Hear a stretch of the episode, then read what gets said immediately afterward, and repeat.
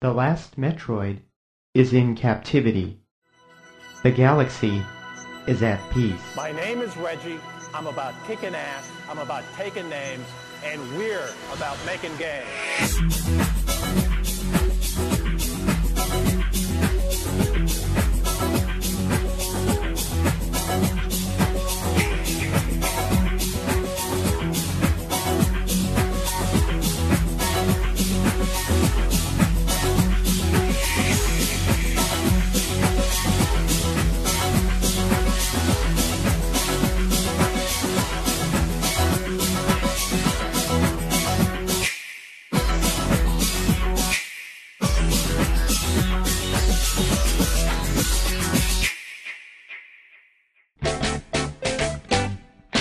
Bienvenidos nuevamente a Galaxia Nintendo. Este es Ariel Video Rosado que les saluda.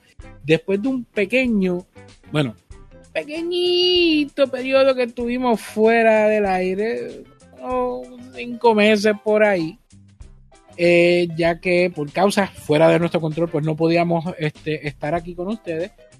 Eh, pero ya eh, hemos tenido varias personas que estuvieron detrás de nosotros eh, preguntando cuándo, cuándo volvíamos, eh, personas que nos estaban diciendo, mira, me hace falta en el feed, no, no los tengo ahí, ¿qué pasó? No, no se preocupen, mi gente, ya estamos aquí, ya estamos, este, el podcast sigue vivo, así que no se preocupen, que de aquí en adelante van a seguir recibiendo Galaxy Nintendo por, por ahí por adelante. Ahora, estamos en el mes de octubre, eso quiere decir que es uno de los meses que muchos de nosotros que nos, nos fascina, estamos celebrando lo que es Halloween.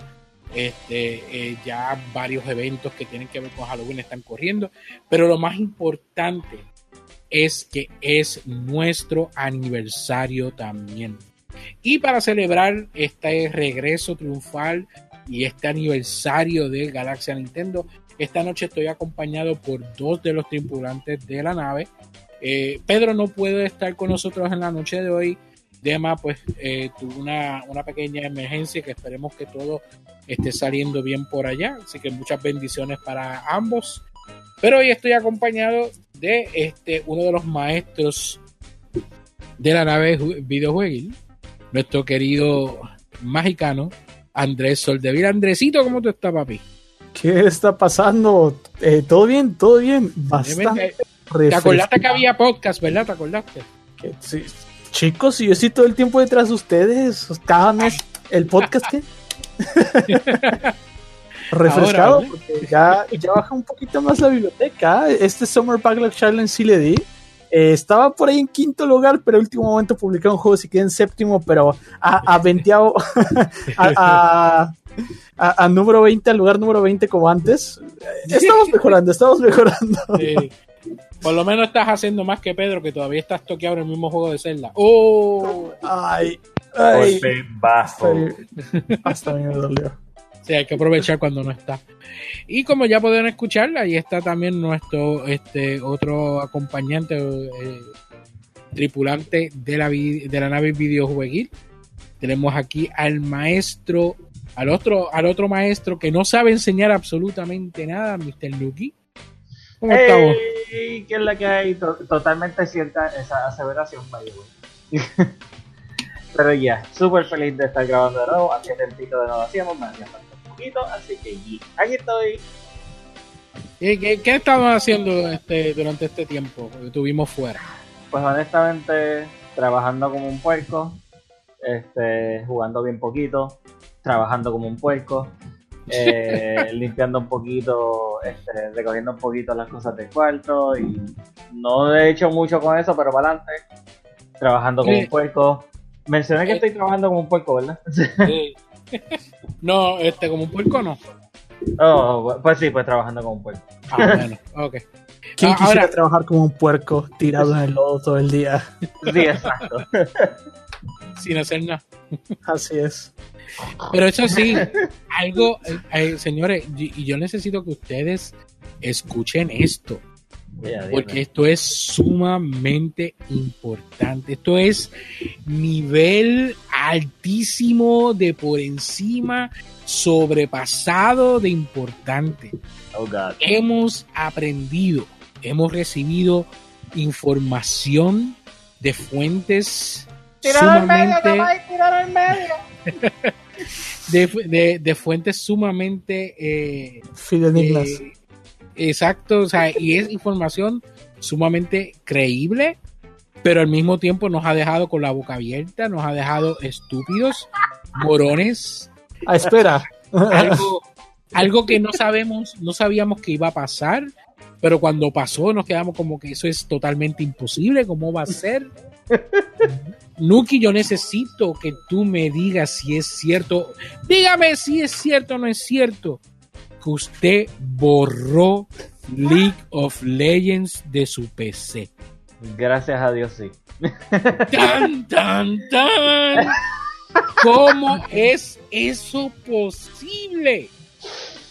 Ay, Dios mío. Pues mira, para hacer el cuento largo corto, ya yo llevaba como de 5, 6 meses que no jugaba. Ya, ya, ya a mí hasta se me olvidó cuando fue la última vez que me logué a mi cuenta, honestamente. Y tuve un día que, like, mira, me sacó por el techo el condenado juego. Porque, like, ah, de por sí le, he estado perdiendo el cariño un poquito a, los videojuegos online, honestamente. O sea, estoy prefiriendo más jugar single player games últimamente. Y este llegó un tiempo que yo estaba viendo League of Legends como que like, mira, yo estoy jugando esto diariamente solamente porque por costumbre, porque I'm not having fun with it, no me está gustando. Eh, la comunidad es un miserable, pero una pila de asco, ¿ok? Pero ven acá, tú, estabas- tú eras parte de esa comunidad, eso quiere decir que tú eras igual de asco. Eh, sí. Honestamente sí, porque yo a veces incitaba que, que, que, que la gente tro- troleara, Yo me acuerdo que tú hacías eso en, en Marvel vs. Capcom 3. Que sí, que yo era un, yo, yo- yo era un, yo era un hijo de, un, un hijo de este De persona de, de, de- era un hijo de una preso- persona de profesión no deseada este por, por, por cuestión de censura ¿tú sabes? y lo seguía haciendo porque honestamente yo, yo, yo online no soy la mejor persona lo voy a ser, lo voy a, voy a ser 100% sincero con ustedes yo jugando online eh, tú me vas a odiar Mira, eso es bien, eso es bien cierto porque yo jugaba con Nael eh, online Marvel vs. Capcom 3 y un grupo de amistades mías de trabajo del, del trabajo cuando yo trabajaba en, en OneLink eh, antes de convertirse en Liberty. Eh, jugábamos todos juntos esto online y na- este Nuki aquí hizo que uno de ellos se fuera de, de- de jugar, o sea, que se desconectara, de que nos, nos eliminara de Facebook ¿qué al diablo? por el mero hecho, por el mero hecho de que él, el, el Nuki les daba una pela brutal. Y eso, que conste que para ese entonces yo no tenía un team este formal, ¿ok? Y cuando yo estaba jugando con ellos, yo, yo no estaba, yo no, yo no hacía las cosas annoying que yo, que yo hacía Exacto. Era tranquilo. Él no decía absolutamente nada. Pero este, este caballero, mano, se molestaba tanto. Él, él pega a decir, ah, se me trancó el Leo. Y entonces en el trabajo él me explicaba que era que el dedo se le trancaba, se le iba de lado, y entonces el dedo gordo Ujú. se le iba de lado y entonces no lo podía mover. Entonces, ah, que se me fue el dedo, se me trancó el dedo. Y entonces que, que Nuki aprovechaba y le daba unas pelas brutales y, y lo, lo hacía enfadar. Ah, ya viene este, ya viene este. Y nos, nos, nos eliminó de hasta de Facebook. Pues mira, mala mía, que yo sé jugar y tú no, brother. Mala tuya por ser malo. Pues mejora. Entonces la comunidad de, de League of Legends se tenía así también. Sí, mano, porque es que había, o sea, había momentos que, pues, ok, yo voy a ser honesto, yo no soy un santo, yo soy, este, yo soy una de las peores personas con quien tú puedes, este, mezclarte jugando online. Porque si tú me vas a venir con cosas, yo voy a ser un sarcástico de, de, de- de madre, voy, voy a hacer, este, voy a hacer tu vida imposible. Como que tú, tú no quieres pelear conmigo, yo no voy a pelear contigo tampoco y yo voy a hacer que tú te enfades, yo voy a hacer que tú me insultes, yo voy a hacer que tú este, me, digas que soy un manco, que soy un manco, que soy un asqueroso, que soy un, un, eh, de, de, existencia en esta vida, un, ab- un aborto, un aborto de la naturaleza, que, que, yo soy ese excremento viviente, que, que, soy el fracaso de Puerto Rico. Y como yo digo, "Mm, todo esto está grabado en el chat, lo voy a reportar para que lo baneen. Yo soy ese tipo de persona. Yo ¿A ti no te ha pasado eso, este, Andrés? Mm, realmente a tal nivel no. Pero yo sí estuve mucho tiempo metido en una comunidad bastante tóxica y es la de Left 4 Dead 2. Un besito para ustedes. Los extraño. Eh, al, al principio no había problema, ¿no? Porque cuando empecé a jugar por ahí de 2013, de 2014, eh, pues fui aprendiendo de poquito a poquito y eh, eh, me conocí a bastante gente, ¿no? Y empecé a jugar bien y toda la cuestión. Y no había tanto problema, más que nada del otro equipo cuando ganabas, a veces se desesperaban y toda la cuestión. Pero regresé hace como dos años, después de haber dejado de jugar bastante tiempo. Y las personas con las que yo jugaba antes de mi equipo sí se molestaban bastante porque obviamente yo estaba muy oxidado y o sea, y ya cosas que digamos antes podía hacer un, un, un insta kill de, de otra pared, ¿no? Digamos con un sniper atravesar la pared y matar al zombie que está del otro lado. Que lo, lo típico que antes te decían que utilizas wall hack. Y así como que no es mi culpa que tú seas un noob que no sabe escuchar, pero bueno. Eh, Cuando yo regresé, la gente sí se molestaba bastante porque yo jugaba muy distinto y así de que me tiraban cosas, ya no querían hacer equipo y ya así como que "Ah, no necesito esta toxicidad de mi vida y los eliminaba. ¿Sabes que, que a, mí, a mí nunca me había pasado eso donde yo tuviese una persona que se molestara con, conmigo este, jugando? Eh, y, me, y me vino a suceder por primera vez eh, la semana pasada. Yo ¿Sí? estaba, eh, eh, obviamente, estaba practicando jugando el juego de Dead by Daylight. Ah, y- mira, te acabas de meter a una de las comunidades más tóxicas que existen. No, no, no, pero gufate esto, gufate esto.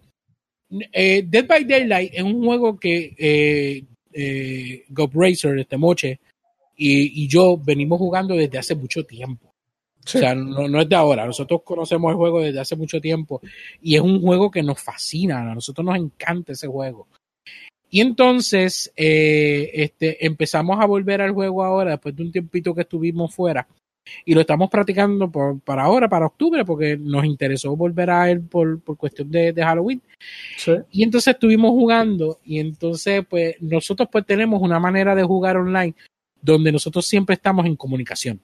O sea, nosotros este, siempre estamos eh, este, vaqueándonos el uno al otro. Eh, y siempre estamos diciendo, mira, estoy en tal sitio, está sucediendo. O sea, eh, manteniendo esa comunicación que es lo que ayuda a poder jugar bien este, online. Sí. Entonces nos toca jugar este, con estas otras dos personas. Eh, nosotros siempre estamos utilizando a lo- los personajes que son la- las víctimas o los sobrevivientes. Las víctimas. Se hacen las víctimas. Las víctimas. Entonces, obviamente en el juego, pues eh, el- tú tienes que activar unos generadores, eh, alrededor de cinco generadores, para poder este, devolver la electricidad al, al, al mapa y de esa manera poder activar la- las puertas para poder escapar.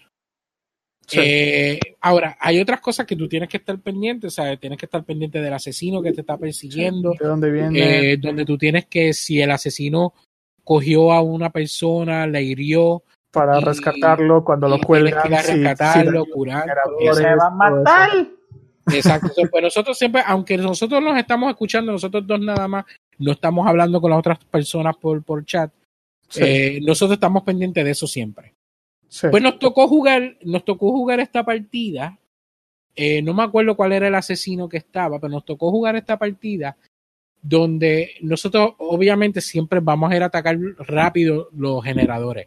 O sea, nosotros vamos a ir a tratar de, de prender los generadores lo más rápido posible. Y entonces, este, da la casualidad que uno de los jugadores siempre, siempre caía cerca del maldito asesino. Y el asesino siempre lo... Entonces, tú nos ves a nosotros arreglando un generador y teníamos que dejarlo porque ya venía el tipo este corriendo con el asesino detrás de él. Y entonces, en la otra persona llegaba, después que nosotros nos alejamos y el asesino se fue detrás de nosotros, llegaba esta persona a prender los generadores. Ya nosotros habíamos empezado a arreglarlo. Él lo que hizo fue completarlo, él no lo hizo desde un principio. O sea, él lo que hizo fue completar lo que faltaba. Eh, obviamente, este, nosotros este, estuvimos prácticamente corriendo todo el tiempo porque es que el otro anormal aquel, no sé si lo hacía a propósito, siempre venía con, este asesino detrás de nosotros. Y el otro jugador que quedaba era el único que quedaba para prender los generadores. El tipo, después que te, este, él prende los generadores, pues obviamente nosotros estamos cerca de una puerta, activamos la puerta y nos fuimos para el, para el carajo, salimos corriendo rápido. Pues el tipo viene y nos envía un mensaje a, tanto a Moche como a mí. Nos envía un mensaje, un, un texto por el PlayStation 4, este, diciéndonos, ah, pero eh, no, en pleno juego, él nos envía un mensaje y nos pregunta, ¿ustedes piensan hacer algo? Y yo, bueno, este, nosotros estamos trabajando con los generadores. Pues entonces cuando al fin salimos, el tipo se enfogona y entonces nos envió un mensaje como que, diablo, ustedes no saben jugar, yo tuve que hacerlo todo, y yo, ¿sabes? Tú completaste lo que nosotros hicimos. Pero entonces el, el, tipo después me envió un mensaje a mí, ah, tú, eres, tú no sabes jugar, que eso otro. Este, ojalá que estés en la calle en contra del tránsito y un carro te lleve por el medio. y entonces a Moche viene y le envía un mensaje diciéndole lo mismo, pero de que saliera él a la calle, pegara a correr con unas tijeras y que las tijeras lo alcanzaran en el cuello.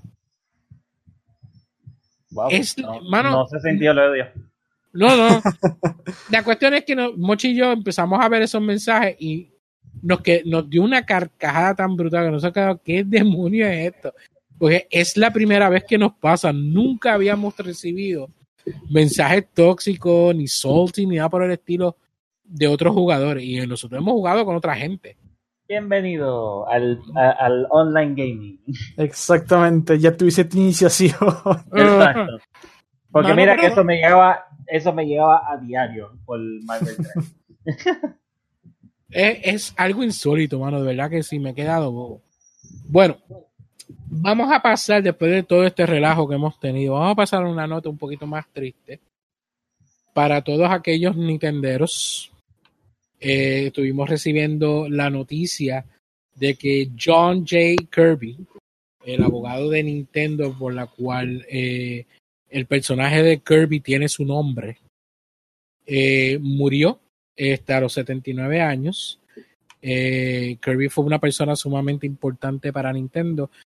Andresito, ¿nos puedes dar más información sobre él? Bueno, en realidad a grandes rasgos, vamos a remontarnos hace unos cuantos años. Nintendo originalmente estaba trabajando en un proyecto de Popeye, o Popeye, como, como gusten pronunciarlo. Eh, ¿El la cuestión? Así es, esos mismos. Eh, y el chiste que eh, ellos están con esa idea, ¿no? Crear un juego de Popeye donde Donkey Kong vendría a ser Brutus, Jumpman, que en aquel entonces era Mario, vendría a ser Popeye, y de igual manera eh, Peach, o en- bueno, en este caso era Pauline, vendría a ser eh, Olivia. La cuestión es que no se le entregaron los derechos a Nintendo y Nintendo pues ya tenía este concepto claro de lo que quería hacer, o sea, ya, ya había empezado a trabajar en él y dijeron, pues sabes qué, vamos a hacer lo siguiente, vamos a cambiar a los personajes. Pero por aquel entonces eh, cierto estudio había hecho una película de un gorila gigante que no podemos mencionar por el riesgo que nos demanden. Y... FBI, open up. Y, y, y la cuestión es que, obviamente, creo que todos en la vida hemos pensado el parentesco que podría tener Donkey Kong con King Kong. Eh, la cuestión Rey- es el que. Vamos a decirle así, el Rey Así es. A, a este estudio no le gustó mucho la idea de que Nintendo estuviera lucrando con un concepto similar a lo que tenían ellos, así que decidieron demandarlos. Y ahí es donde entra este maravilloso caballero, quien se encargó de ganarle este juicio a Nintendo, y Nintendo en agradecimiento le puso su nombre a esta ya reconocida bola asesina, digo, a esta... a, esta curiosa y, y amable bolita de azúcar que conocemos hoy como Kirby, un personaje amado por muchísimos.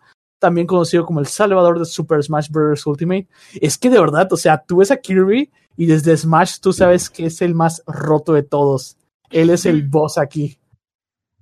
Pero pues en realidad eh, esta persona tiene mucho interés en lo que es la historia de Nintendo, porque obviamente sabemos que de haber ganado la, la demanda de este estudio, eh, las cosas no, no, hubieran pintado bien para Nintendo. Realmente desconocemos qué pudo haber pasado. Incluso le pudieron impedir que, que, el juego saliera a mayor comercialización. Y Donkey Kong y posteriormente Mario no se hubieran convertido en el hit, en el boom que fueron en la historia. Eh, por ahí la empresa debe estar llorando los millones que perdió, pero afortunadamente todo fue bien para Nintendo. O sea, bueno, ya, podemos, podemos decir que por un lado Popeye es el padre de Mario. Así es. Eh, y Kirby, Kirby como tal fue eh, eh, el, el, amante que, que, que lo ayudó en, en, sus peores momentos. Ah, okay. No sé si utilizaría esa analogía, pero bueno. Ya. Pero, o sea, es que realmente la mejor defensa es no. Está, eh, está basado en Brutus en Donkey Kong. Si alguien me quiere demandar, no puede ser tú.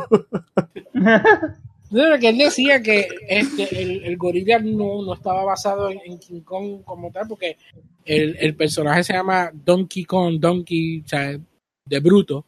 Sí. O sea, que, que era un, un, gorila morón, o sea, y, y, esa fue la, la defensa que él utilizó para, para poder diferenciar lo que era King Kong de, de Donkey Kong, ¿sabes? Sí, sí, sí. Y, y, y fíjate, ¿sabes? El, en algunos momentos el ser morón paga. Ah. El ser morón paga, porque verá que, que, que Donkey Kong, por, si no era morón, no hubiese ganado el caso. Así es. Pero, mano, de verdad que sí, es una pérdida bien grande porque a, eh, a pesar que es un abogado, y todo el mundo sabe que los abogados son pirañas, Ya, ya. eh, fue una persona sumamente bien este, importante para, para Nintendo y para el desarrollo de, de, de, estos personajes que se pudieron mantener. Así que eh, esperemos que esté en, esté en un lugar mucho mejor. Así que este, gracias al señor Kirby por, por esa gran ayuda que, que le dio a Nintendo. Así es. Kirby con el assist. Ajá. MVP ahora, ahora Kirby. Kirby tiene más poder que nunca, olvídate. Bueno, adivinen qué. ¿Qué? Ah, yo- Adivinen qué. no, hice no, no. algo, hice algo que normalmente yo no haría. Oh, no. Bajé un juego eh, móvil. Ah, ok, yo pensaba que venía el trivia por ahí. Eh, bueno, no es- eso no es algo que yo no haría, o sea, eso es algo que yo haría todo el tiempo. Sí, no, por eso. Yo, yo, yo- como que, ok, está bien, está bien, está bien. No, no es- no es el trivia, estamos bien. Yo bien. creo que por aquí quedaron unas bolitas de humo. A ver, Ya esas ya esas expiraron. ya, están caducas. si, si las, ti- si las tira lo que va a hacer es más nada. Pero nada, eh, bajé un juego móvil y tengo que decir, o sea, yo detesto los juegos móviles, porque en verdad que no me gusta el tener que este tener esos controles virtuales. Yo necesito tocar algo, tener los botones ahí, la cruz y todo eso. Y de- definitivamente los juegos móviles no son para mí. Pero bajé, da la casualidad que el juego de Mario Kart Tour. ¿Cómo te fue? Bueno, Mm, eh. El juego, el juego, tengo que admitir que se ve gufiado, eh, se ve nítido. Eh, no, gráficamente no se ve como si fuese cualquier porquería de juego móvil, se ve bastante bien. Yo lo bajé por el mero hecho de, de querer probarlo. Me puse, tiene de los controles como tal, pues él te da una opción donde tú puedes jugar regular o puedes jugar haciendo drift. Y entonces, pues, eh, en la manera en que tú vas a conducir el carro es moviendo el dedo de derecha a izquierda en la pantalla y eso ayuda a hacer el, el, el, drift. Eh, de por sí tengo que decir y tengo que admitir que a pesar que es un juego móvil, el juego se juega bastante bien. De verdad que me, me gusta cómo se siente. Eh, eh, eh, el juego está sumamente divertido. Yo estuve jugando como tal, y esto es algo que yo no sabía. Ah, estuvimos, yo estuve escuchando a nuestros compañeros de nivel escondido, donde ellos hablaron sobre el juego como tal. Y entonces ellos habían mencionado que mucha gente estaba peleando porque el juego, este, por algunas cositas que tiene el juego. Y una de las cosas era que la gente estaba creyendo de que estamos jugando contra otras, otro- otras personas. Y el juego de por sí, cuando tú lo bajas, no viene con el modo eh, de multiplayer. O sea, tú no, estás, tú no estás jugando contra gente, tú no estás jugando con otra gente. Estás jugando con, contra eh, este, bots. Sí. Y la cuestión es que la gente estaba jurando de que estaban dando la- la- una pela bestial en el juego. Diablo, estoy llegando primero. Tengo que admitir que eso me pasó a mí. No, Que yo empiezo a jugar, pero entonces, obviamente, yo estoy, eh, yo estoy bien acostumbrado a jugar con el, con el Drift desde Mario Kart 7. Eh, y entonces algo que, que yo utilizo mucho cada vez que juego Mario Kart. Y eso es algo que yo estuve haciendo mucho en, en este juego. Y me mantuve, casi todo el tiempo me mantuve en primer lugar. Eh, haciendo mucho drift y todo eso. Pero al mismo tiempo me estaba sintiendo que, coño, estoy, acabo de llegar a este juego, me está, me está- eh, eh, la cuestión es que tú no sabes que son bots, porque todo el mundo tiene nombres, como si fueran nombres de cualquier otro jugador. Yo no sé si es que ellos tienen la base de datos, utilizan los nombres de las personas y se las colocan a los bots, o es que eh, están inventados a los bots. No tengo la menor idea. Pero la cuestión es que yo también me, me, me tomé el Kool-Aid creyendo de que estoy, mano, estoy jugando esto bien nítido. O sea, Sí, de que estoy jugando esto bien brutal. Mira, me estoy. Y entonces termino ese primer cup de, del juego y digo, ah, mano, qué nítido. Y entonces ese mismo día me da por querer escuchar el podcast de, de Nivel Escondido y escucho a, a- creo que era Gio, este Sparwolf, que lo estaba mencionando. Y yo me quedé como que, ¿en serio? o sea, yo no estaba jugando contra nadie. Yep. Pero qué engaño es este. Devuélvame mi dignidad, por favor. No, entonces te no- cogió. No, me cogió bien duro. Entonces, la cuestión es que el juego te trae eh, el 50 y el 100 cc, pero el, el último, ¿cuál es? ¿El de 250 es? No, es 100, 150, perdón, 50, 150, ah, 50, 100, 150 y 200 es con paga. Ok, exacto. Pues el 200 cc, tú tienes que pagar adicional para poder desbloquearlo. Y entonces tiene eh, un pass de 499. Este, eh, el juego. Eso, eso es lo que incluye el, el, el 200 cc. Sí, incluye 200 cc y además que te permite conseguir otras recompensas para el juego.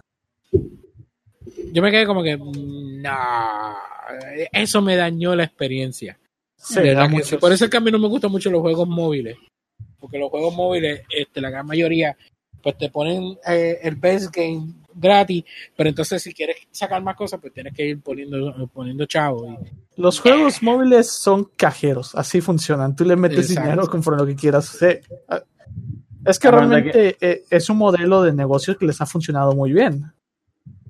Pero ya cinco, exactamente.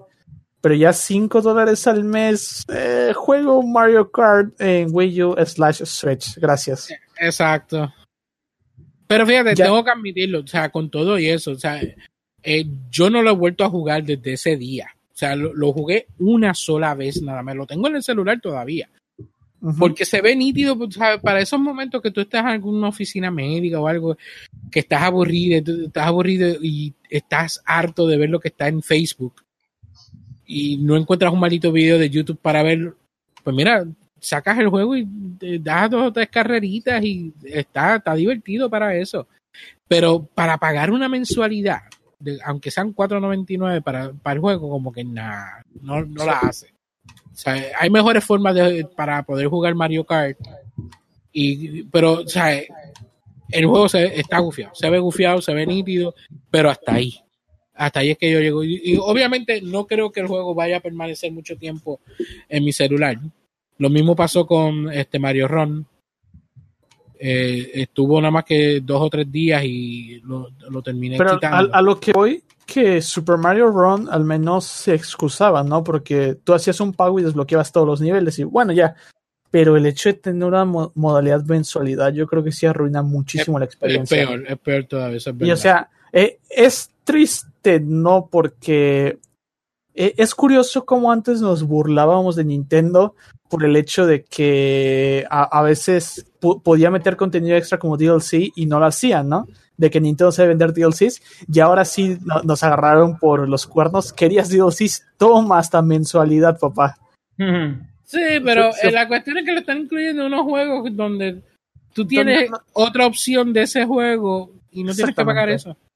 Tú saca tu cuenta. ¿En cuántos meses te consigues? ¿Podrías conseguir, no sé, en- hasta Mario Kart en 30 dólares si agarras una buena oferta? En seis meses de que pagues tu mensualidad, por eso te consigues el Mario Kart. Exacto. Sí. Pero para mí, ya yo no soy amante a los juegos de este móvil. Eh. Hasta ahí llego. Pero sí, tengo que admitir que el, jue- el juego se ve nítido. O sea, eh, Sí. gráficamente se ve mucho mejor que cualquier otro juego que, que ha salido de Nintendo de móvil. El- hay un RPG, no me acuerdo cuál es, el, este, que nunca me interesó, este, pero lo que fue Mario Run, este, que se ve bien, pero gráficamente Mario Kart se ve mucho mejor. El RPG, creo que te refieres a Fire Emblem, ¿no? Eh, creo, o sea, de verdad que no recuerdo el nombre, cuál es el que salió para el móvil. pero- Sí. Eh, ¿cuántos, juegos, ¿Cuántos juegos salieron de móvil de Nintendo? ¿Cuántos juegos Eh?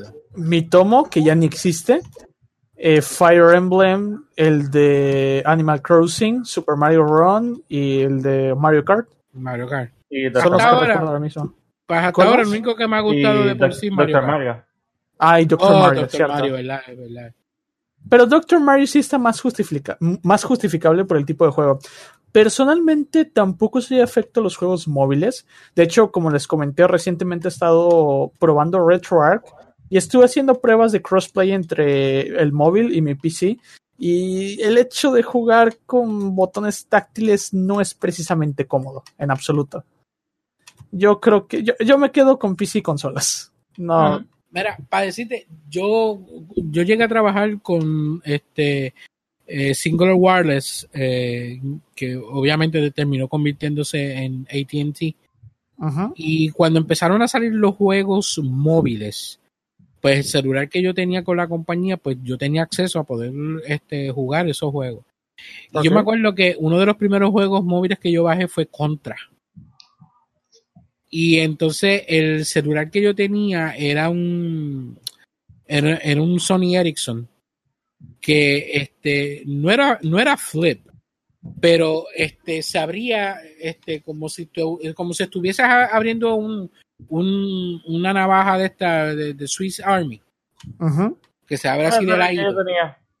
Exacto, como el que tú tenías, exacto. Sí, sí. Pues se abría así de ladito, pues este, la pantalla tú la podías acomodar de tal manera que de lado quedaban los botones y ahí tú utilizabas este, los botones del, teléfono para, para poder este, brincar, disparar. Obviamente eh, todavía lo- los smartphones no existían, no habían teléfonos con pantalla táctil. eh, era, todos los botones eran los mismos botones de- de- del teléfono, de, de los numéricos. Eh, y de verdad que, mano, o sea, jugar contra, yo lo bajé por el mero hecho de, de la novedad. O sea, de que tenemos juegos ahora en los celulares, cuando empezaron a salir. Pero jugar contra en, en el celular era malísimo. Era malísimo. Y, y con todo eso teníamos con eh, botones físicos.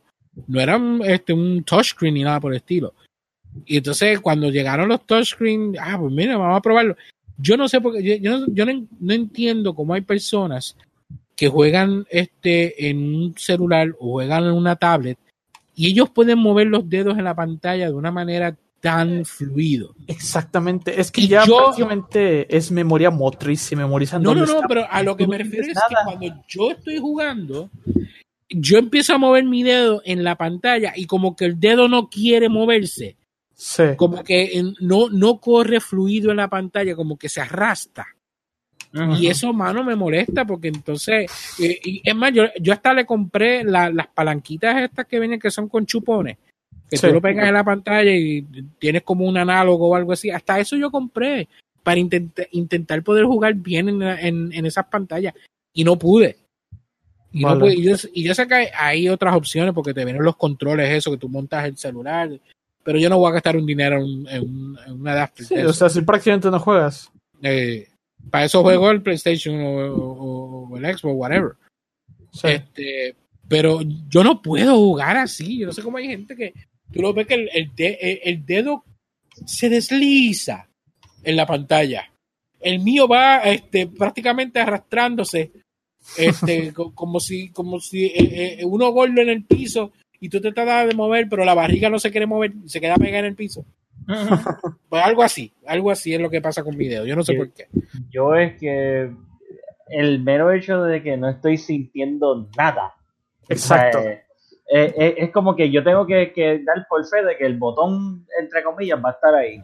Y no, y a veces me pierdo y yo como que, ok, ¿dónde es que era fire? ¿Dónde es que era jump? Porque es que no, no o sea, es, es eso de que like, no siento nada y, y- y yo necesito like, este, coger un control, sentir los botones para saber dónde está cada cosa. No, y que la- los controles aparecen en el mismo medio de la imagen y a veces el dedo tuyo tapa la imagen, tú no ves lo que está Sí, eso, eso es otra cosa que me molesta, que muchos muchos de esos controles están en el mismo medio y o te tapan la imagen o forzan que la imagen sea más chiquita de lo, de lo, de lo, de lo, de lo apropiado y uno no, no aprecia bien lo que está pasando en la pantalla. Y hay veces que Oye. te está pasando y tú como que, eh, ¿qué cara me está pasando? Pero fíjate, con Mario Kart, el, por lo menos el juego se juega como, se- como pasa con Super Mario Run, que tú pones este, la pantalla vertical. Mm. Sí. Y entonces la, en la parte de abajo de la pantalla es que está el, el control. Eh, y, y no te sale un control, es que eso tú sencillamente pones el dedo y lo Y mueves y lo deslizas. O sea, no, no- él no te está poniendo un control donde tú tienes que poner el dedo. O sea, tú puedes poner el dedo en cualquier parte de, la pantalla y, lo que hace es mo- moverlo. Eh, obviamente cuando vas a empezar a correr, este, se siente un poquito raro cuando juegas con el drift. A veces el carro termina en, en, en la, en las esquinas. Eh, pero una vez que le coges el tricky, como quien dice, al, al, al control, pues se juega bien. Y el drift, tú haces el drift, o sea, tú, tú mueves el, el dedo para, para un lado, para que él haga el drift para ese lado. Y entonces, si tú quieres que entonces, al, al momento que él hace el drift, salga disparado, pues tú sueltas la pantalla. Quitas el Ah. dedo y entonces él, él hace la aceleración. Y, y se siente bien. O sea, yo en- encuentro que el juego, en cuestión de, de control y, y los visuales, está súper bien. Pero es como para jugar un momentito y ya se acabó. Sí. Nada. Bueno, este, hablando ahora de, de Mario, ¿sabían que hay otra persona que va a estar haciendo algo que Mario no ha hecho? O que yo entiendo que Mario no ha hecho. Eh, Sonic va para el espacio. ¿Qué? Pero- Ey, di- eh, pero- eh, espera, eh, ¿Y exacto. Super Mario Odyssey? ¿Y Super Mario Galaxy? ¿Y Super Es- Mario Galaxy? Es más, mira, ni siquiera necesito un casco en Galaxy. Toma ese Sonic. Pero eso fue un juego. Sonic va en vida real Ah, ah, al espacio. Eh, eh, Hijo, hubo- Sonic lleva años muerto. Eh, eh, es- esa es la verdad que Sega les oculta. Por eso los nuevos juegos de Sonic no son tan buenos porque no es Sonic. eh, eh, eh, hubo un Game Boy en el espacio, así que. mm, Eso fue el Game Boy. Uy. pe- Super pero Mario Land. eh, Super Mario Land. Digo, yo no sé si el tipo estaba jugando Super Mario Land, pero eh, otro- yo, yo no sé, yo no sé qué caramba estaba, estaba jugando este, Te puedo apostar, te puedo apostar que lo que tenía puesto era Tetris. eh, lo más probable. Pues sí, Sonic va para el espacio. Bueno, va directamente para Júpiter. Va para Júpiter, eh, eh, donde lo han escogido para ser la mascota oficial de esta misión.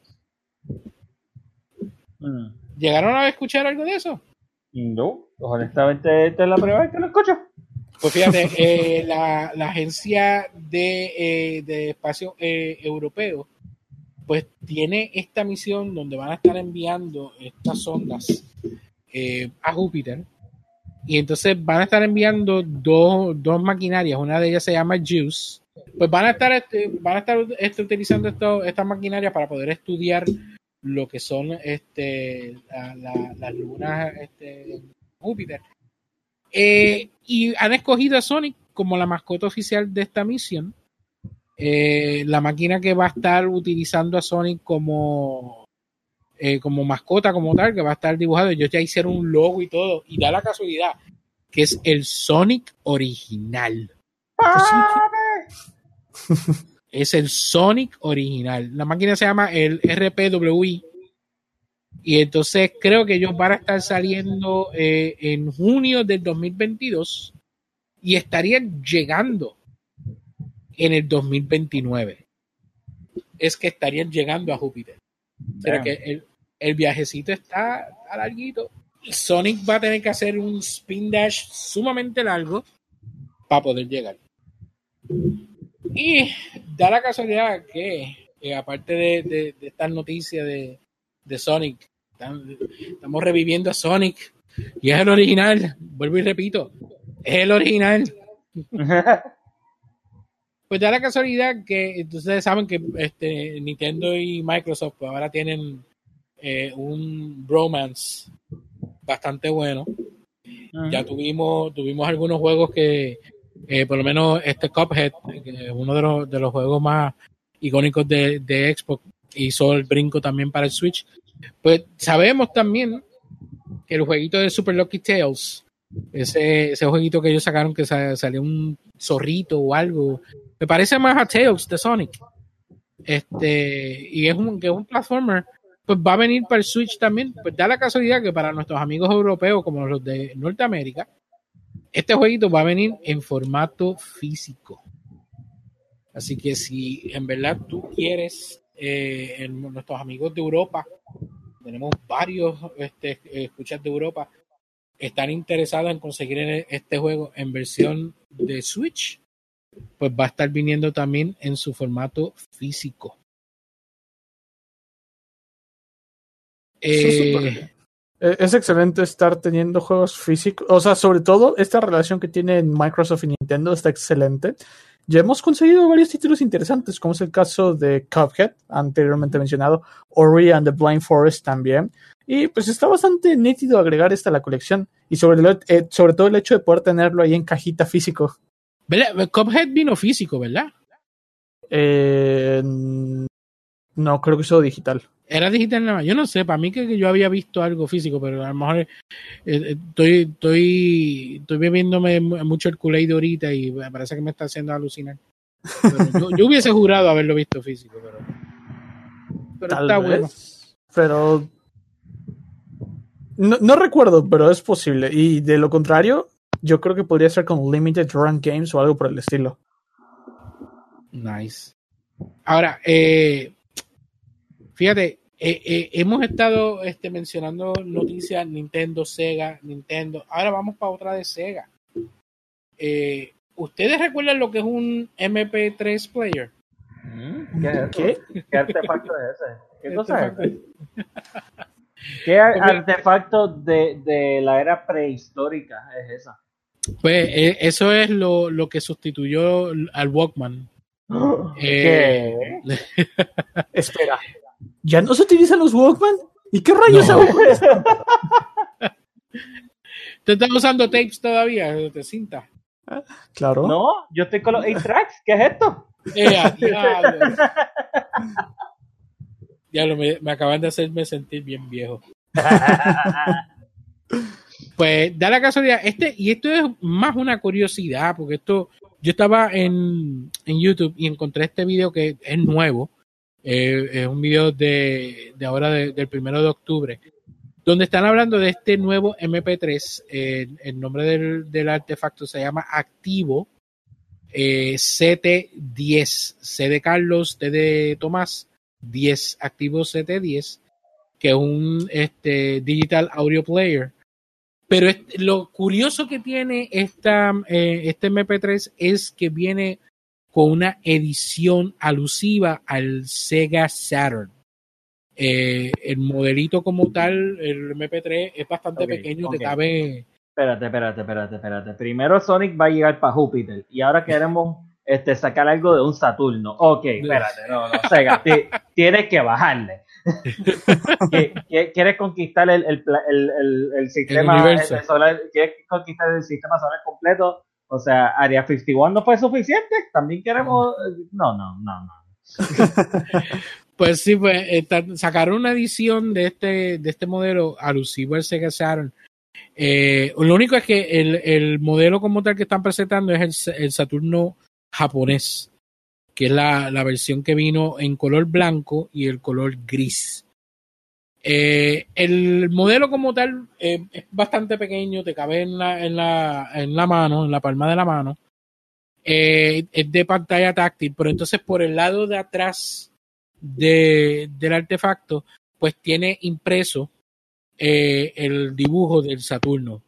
Y entonces, pues, es bien cómico porque hasta la caja donde viene incluido el MP3 es alusivo a la caja del Saturno este, original cuando salió allá en, en, en, en los 90 fue que salió el, el- el Saturno, ¿verdad? Sí, 90. 90. No, no habían llegado a los 2000. Claro, Tranquilo. De eso Pues, estoy seguro.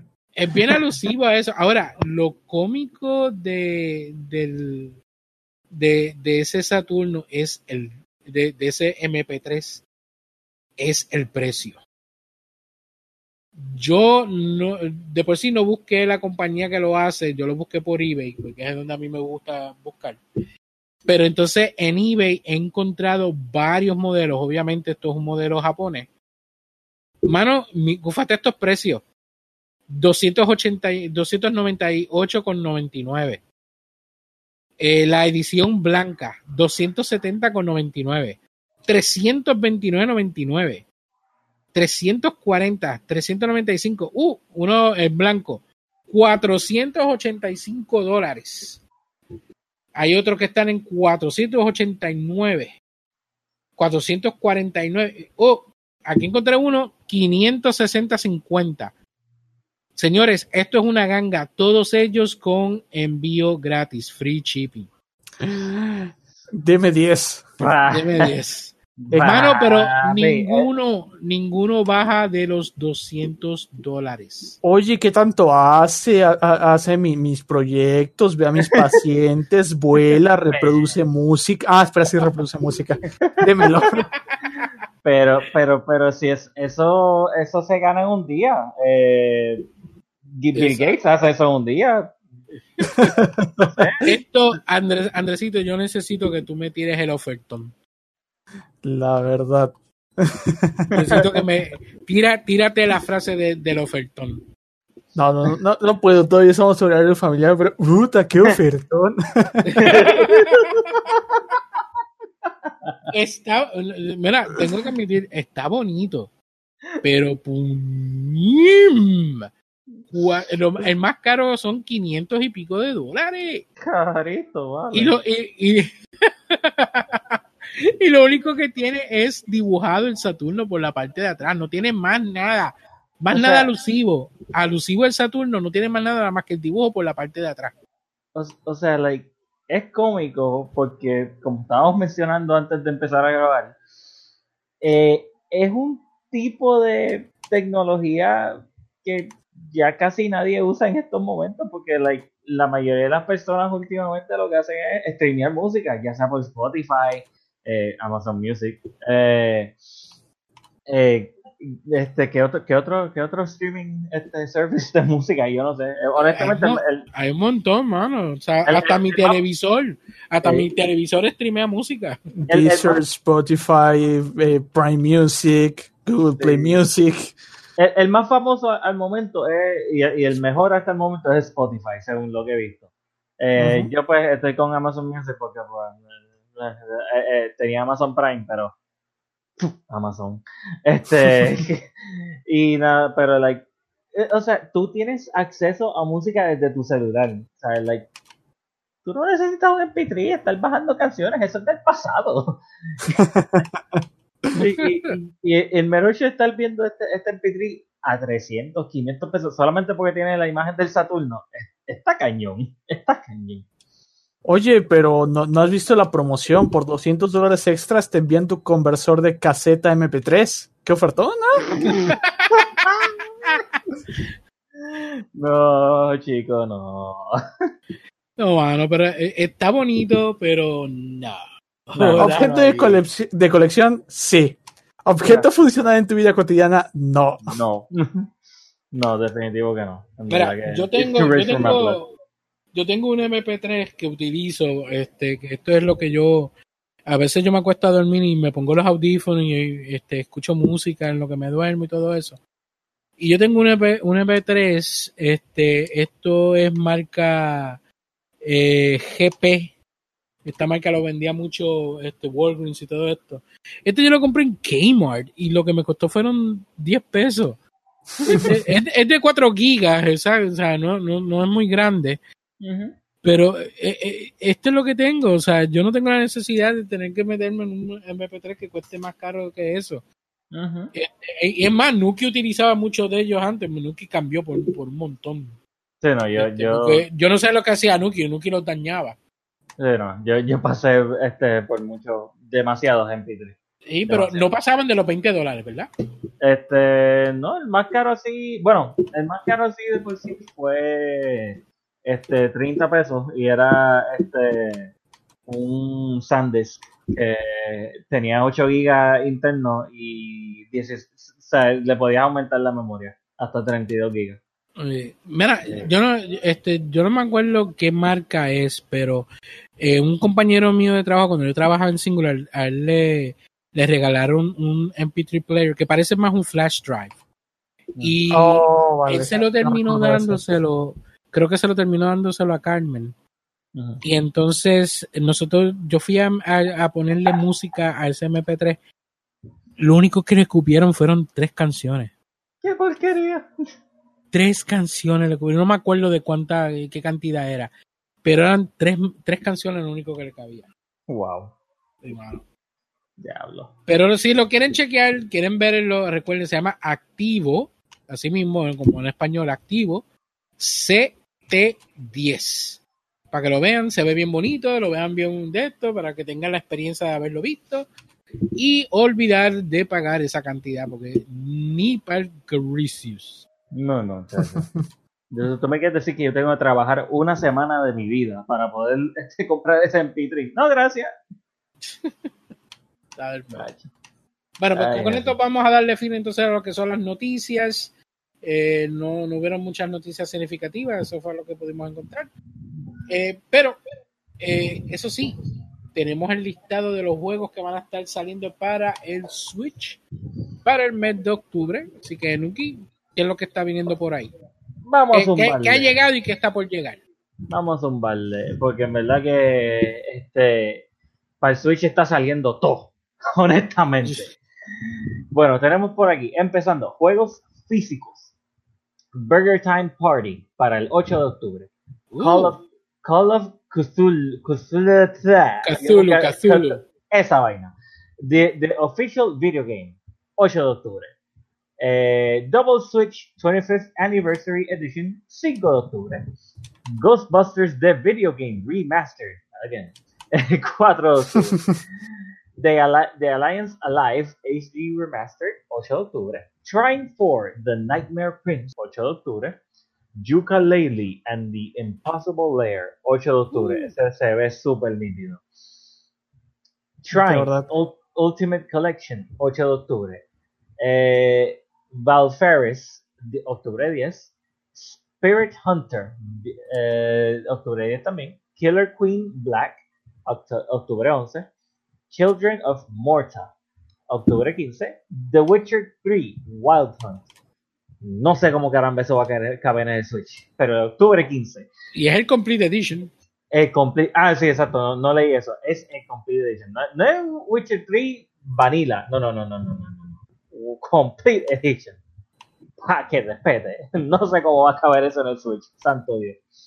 Pero sí. Eh, the Ninja Saviors Return of the Warriors, octubre 15. Ese yo lo quiero. Ese yo Sí. lo quiero. Es- ese, eso era, ese era el Ninja era- Warrior. eso era como que un beat'em up viejito, ¿verdad? Sí, ese en, en- en Ninja Warriors que estaba en arcade, que, que después salió para el Super Nintendo mejorado, pues este lo van a sacar, bueno, ya, ya salió en otras partes, eh, pero entonces ahora viene para acá. Sí, Ah, y se ve brutal. Muy. Pues sí, siguiendo por aquí tenemos eh, Baldur's Gate Enhanced Edition Collector's Pack. Octubre 15, Zombieland Double Tap, Road Trip. Double Tap, Dios mío, ese nombre. Octubre 15, sorry, es que a, mí me encanta Zombieland y estoy, estoy, eh, estoy emocionado por la, por la segunda película, en verdad. Tenemos por aquí también. Eh, espérate, espérate, tenemos este juegazo que pues medio mundo se ha olvidado de él y los online servers están bien lacking, pero ni modo. Tenemos Overwatch en octubre 15. Un juego que Andrés me enseñó hace ahorita, yo no sabía que venía para Switch, pero este se ve tan chulito que lo quiero. Rabbit TV, octubre 17. Es Game of the. Year. Papá, no te, no te equivoques. Stranded Sails, Explorers of the Cursed Islands. Wow, no podías tener más nombre, ¿verdad? Octubre 17. A Hat in Time, ese es otro que yo quiero, 18 de octubre. Eh, Ice Age Scratch Nutty Adventure, octubre 19. ¿Por qué estamos haciendo juegos de Ice Age? Disculpa. La, la gente no lo ha superado, ok. Eh, Pero sí, seguimos ahora con los juegos digitales. Alfred Knight, Knight of Honor, eh, octubre 8. Asphalt 9 Legends, eh, octubre 8. totalmente Eh, gratis. Totalmente gratis, así. Eh, porque han salido un par de jue- jueguitos gratis en Switch. Eso, eso está rarito, pero está bueno. A Winter's Daydream, eh, 8 de octubre. Beast Runner, 4 de octubre. One Night Stand, wow, wow, espérate. Hey. Eso se oyó raro. 4 de octubre, espérate. Yo tengo que chequear eso, si eso, eso wow. Eh, Reventure, 8 de octubre. Rhineland's Hammer of Thor, 4 de octubre. Teddy Gangs, Teddy Gangs, eh, 4 de octubre. And The Tiny Bang Story, 4 de octubre. Ahora, déjame buscar ese de, de, de One Night Stand, porque es que ¿Cómo, eso, cómo será el muy, gameplay de ese? ¿Cómo será Eso- ese game? eso está muy Lo voy a chequear en el, en el eShop ahora mismo. Eso- ese nombre, ese nombre como que like, eh, Nintendo, ¿qué pasó aquí? Ok, espérate. Bueno, en lo que Nuki chequea ese gameplay, vamos entonces a pasar a nuestro Let's Play, lo que hemos estado jugando. Y esta vez lo vamos a hacer edición Summer Backlog Challenge. El Summer Backlog Challenge como tal ya terminó. Eh, antes de continuar, quiero darle gracias a todo el mundo que participó del Summer Backlog Challenge este año.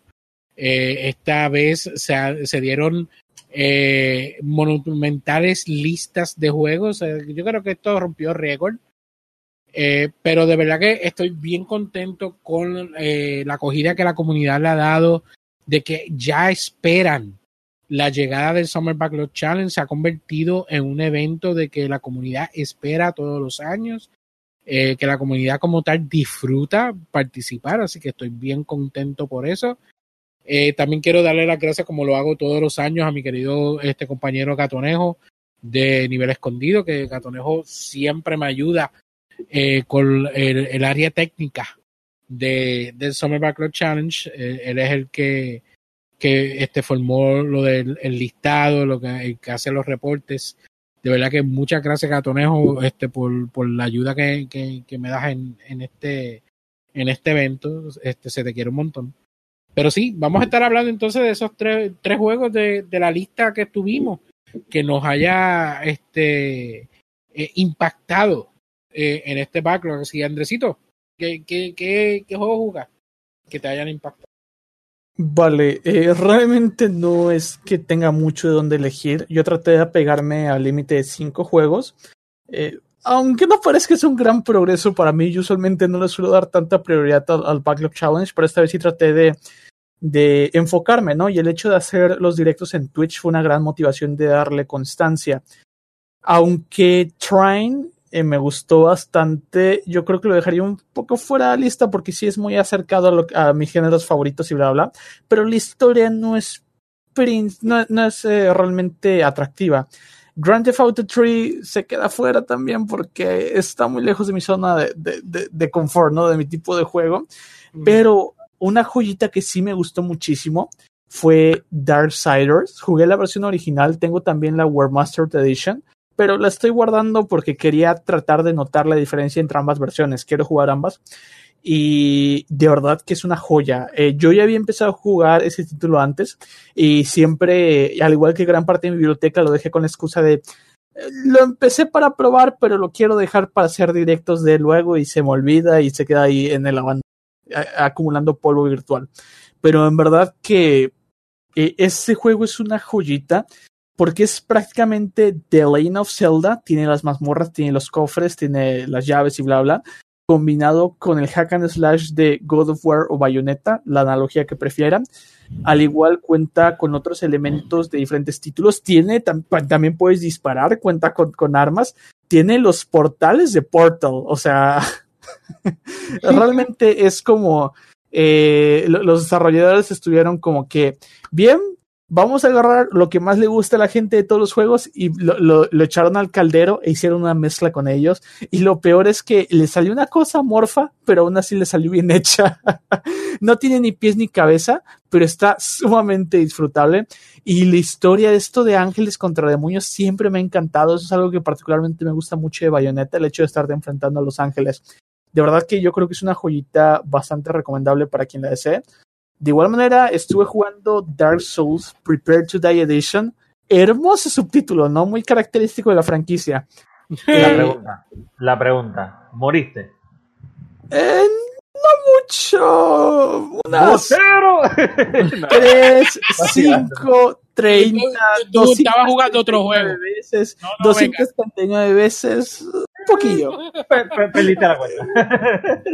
Eh, realmente me lo disfruté bastante. Yo siempre he visto Dark Souls con esta analogía de que es prácticamente un The Lane of Zelda, pero para hombres.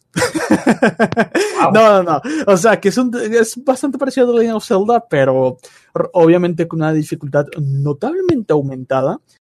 Eh, en verdad que me lo disfruté. Todo esto que es historia medieval, andar con espada y escudo, me gusta un montonal, de verdad. Y el hecho de, de que sea retante también me agradó bastante. Eh, eh, eh, haciendo pausa aquí. Deposite su chiste o burla de, de Bloodborne aquí. Ya veo a, a, a Gio poniéndola para recordarme el Cleric Beast. Un abrazo. ¿Para cuándo, brother? Así es. Una, un abrazo, Gio. Te quiero un montón. Que Gatonejo lo derrotó de un... Él- sin él se morir. calla la boca y sigue diciendo lo que estaba hablando. Ah, ok. Y de verdad que lo disfruté muchísimo. Mi idea era empezar con Demon Souls, pero obviamente no tengo PlayStation, así que tuvimos que dejar esa idea de largo. Sí me gustaría en un futuro jugar Demon Souls y Bloodborne, que ambos son exclusivos de PlayStation.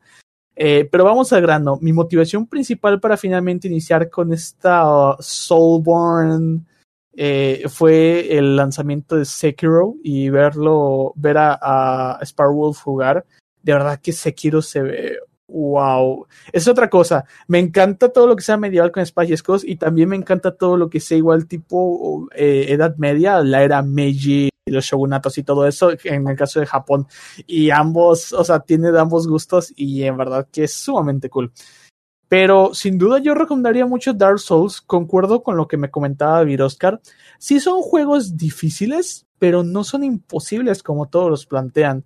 Lamentablemente yo no sabía que el New Game Plus iniciaba automáticamente tras concluir y yo estaba así como que, bueno, vamos a, enfrentarnos al jefe final y ya después hago el TLC y termino el jefe final y me da una especie de yaú porque veo que el juego se reinicia solito y solo que ahora con el do, los enemigos causan el, do, el doble de daño, ¿no? Y así como que el DLC New Game Plus, no, vámonos. Y, y, ahí quedó. Realmente eh, inicié otra partida y para ya hacer los DLCs. Y sí me interesaría meterle al New Game Plus más adelante, pero por ahora ya me lo estoy tomando un poco más relax. Y finalmente, la joya más bella y chula que jugué este Summer Backlog Challenge.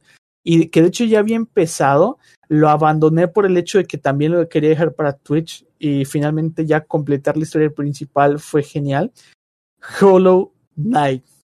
Belleza, cosa chula, cosa bien hecha. De verdad que quien me conozca sabe que yo soy muy afecto a los plataformeros y a los Metroidvania y Hollow Knight no es la excepción. Tiene dibujo a mano. La banda sonora es brutal.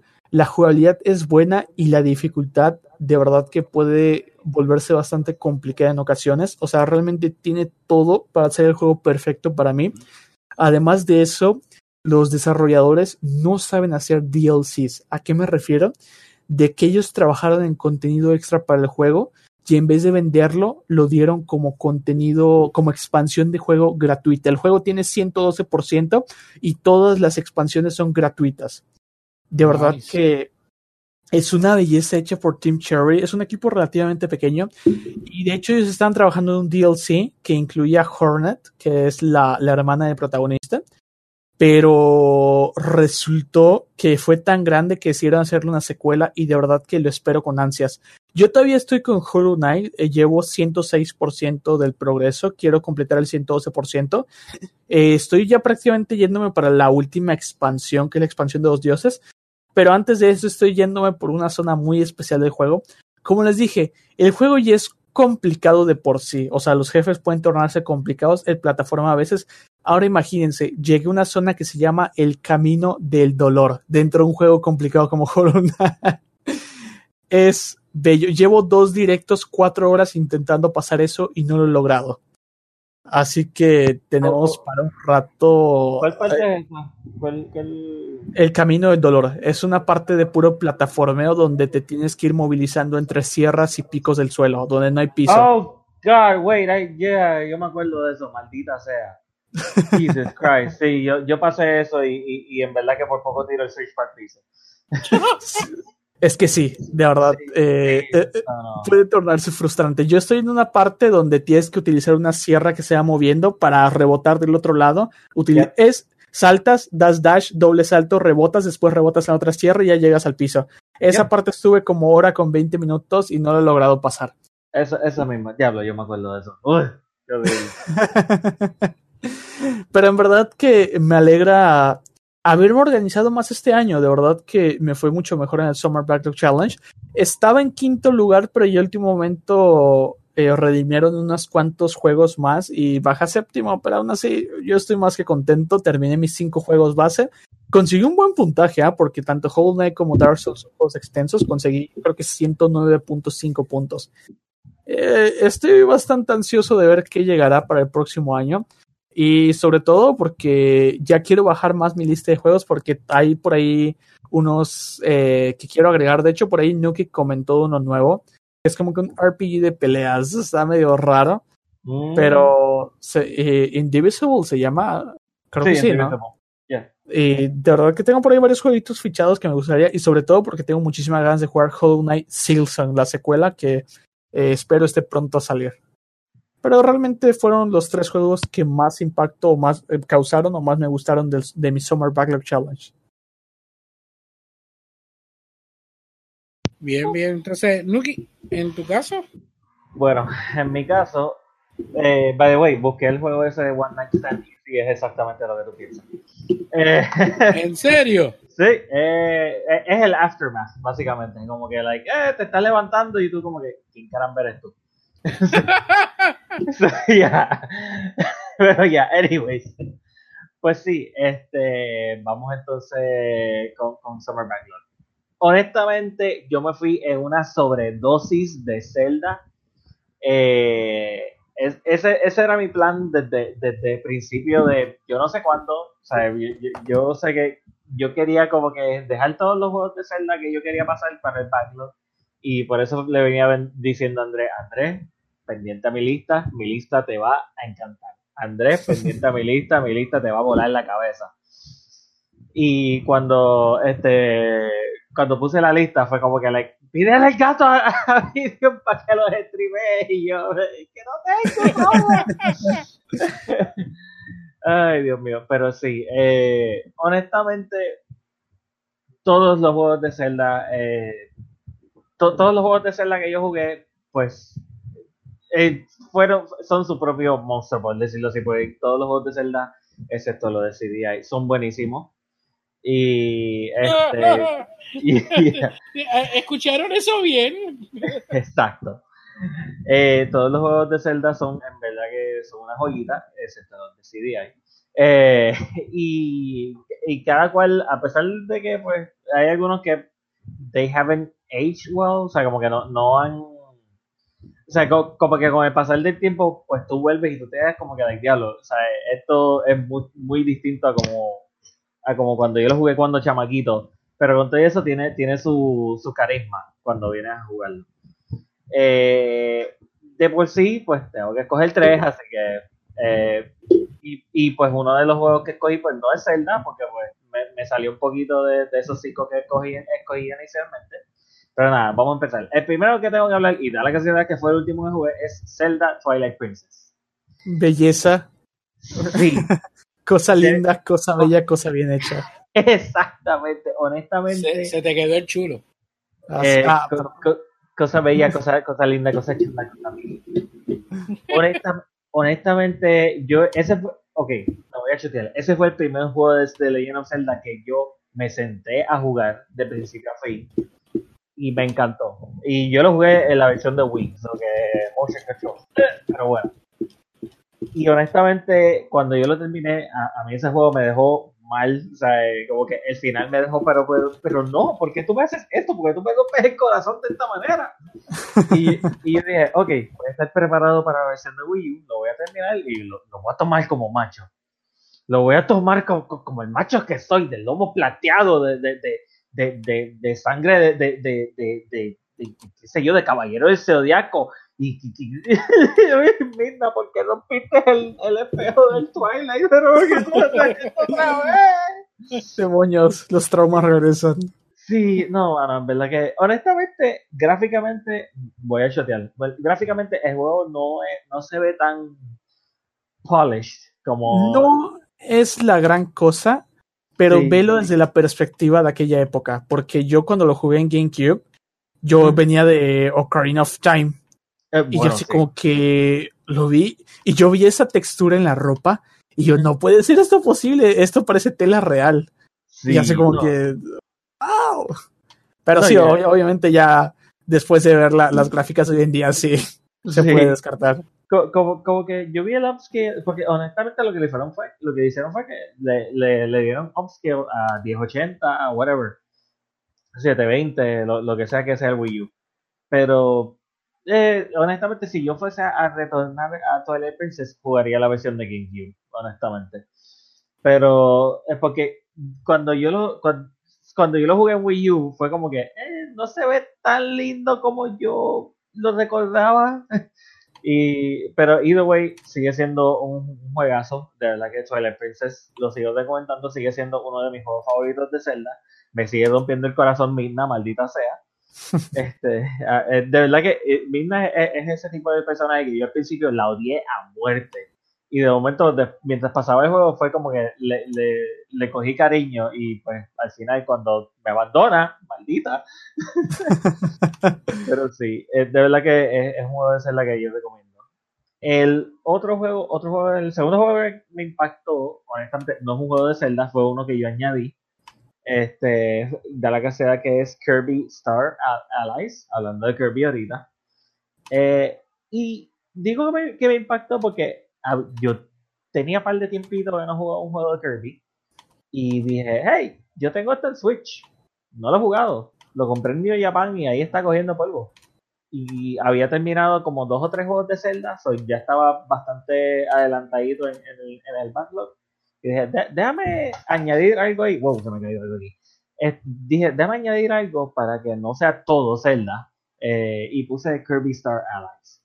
Y en verdad que fue un, un respiro, por decirlo así, porque fue como que, like, ok, going back a lo que era Kirby anteriormente, porque es un, es un juego 2D, eh, eh, estilo Classic Kirby, que tú vas por ahí, tienes las tablas, te, te- te chupas a los enemigos, les le, les robas las, las habilidades, y es bien chulito, el juego es bien chulo, tú, tú lo juegas y, y es tan y tan freaking lindo. Y la música está gufiadita, de que la, música de cuando, cuando tú estás llegando ya a las últimas tablas, está ahí tan pompiosa que like, yo, yo, quería, yo me pompeaba a seguir jugando, en verdad que sí.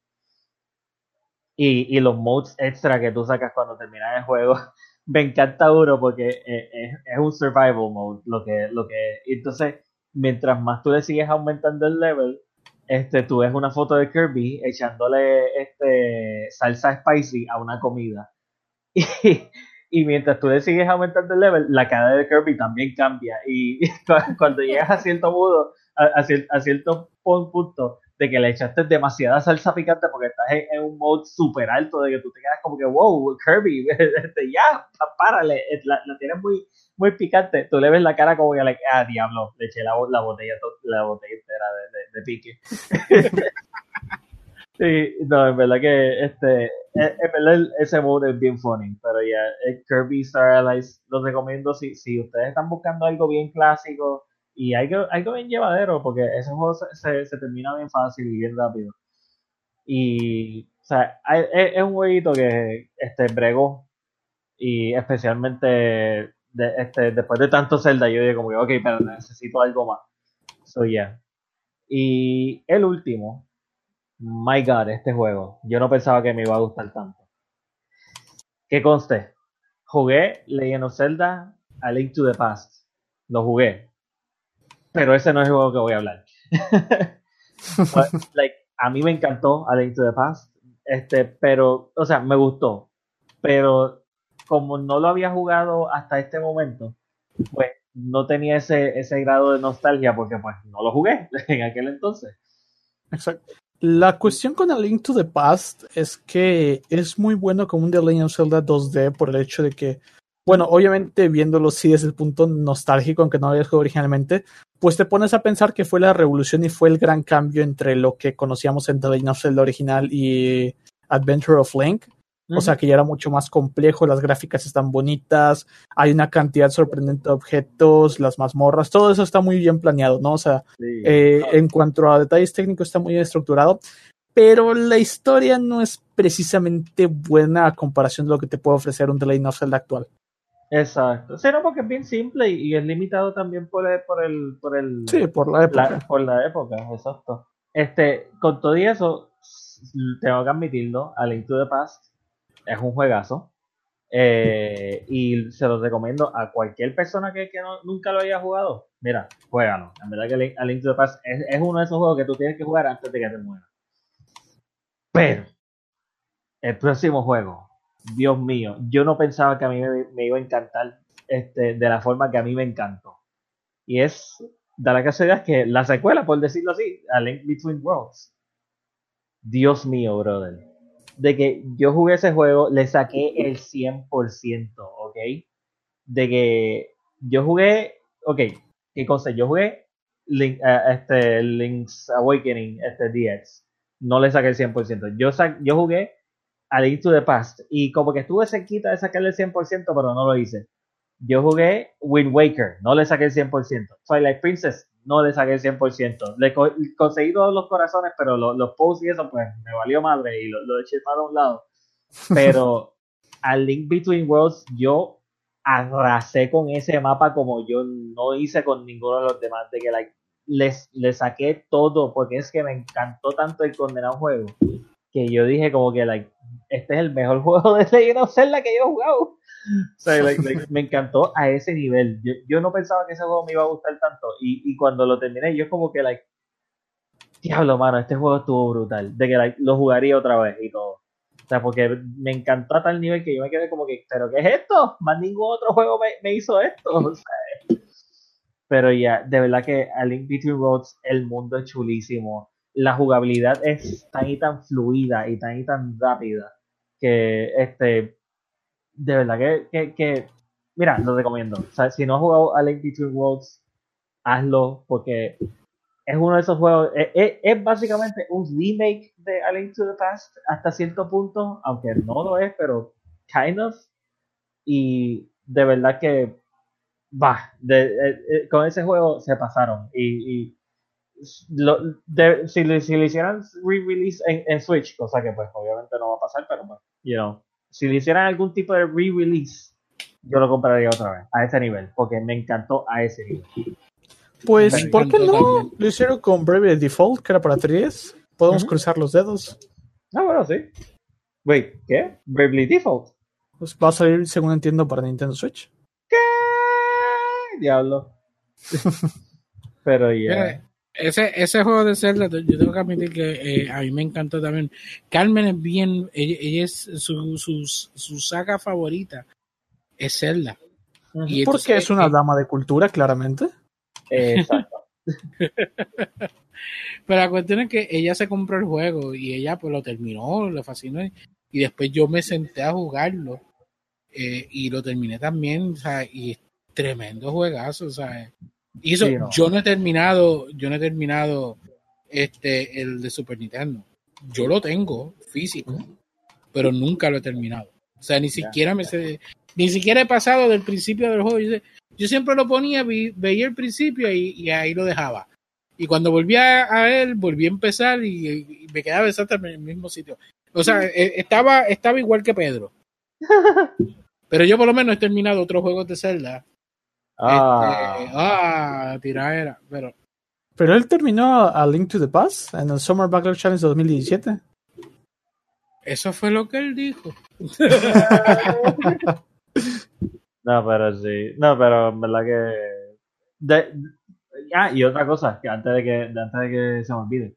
Eh, este es el primer juego, este es el primer Summer Backlog Challenge después de par de años que yo de verdad completo los cinco juegos que yo que yo este me propuse a terminar porque yo llevaba par de años en el Summer Backlog que yo estaba bien apagadito que sí ponía juegos pero terminaba dos o tres nada más y cuando vienes a ver este tenía los otros tres que los, los, dejé en el olvido pero ya en este yo, yo le metí de que full yo dije ok tengo cinco juegos de, de, de, de Legend of Zelda y yo tengo que terminar estos cinco juegos de, de, de Legend of Zelda y los terminé so llevaba un par de tiempo y, y, y como que ya like este cuando cuando yo terminé Twilight Princess yo como like caramba terminé todo- todos los juegos que me había puesto terminar en estos cinco en estos cuatro meses holy crap pero sí O sea, en otras palabras, ahora vas para el detox.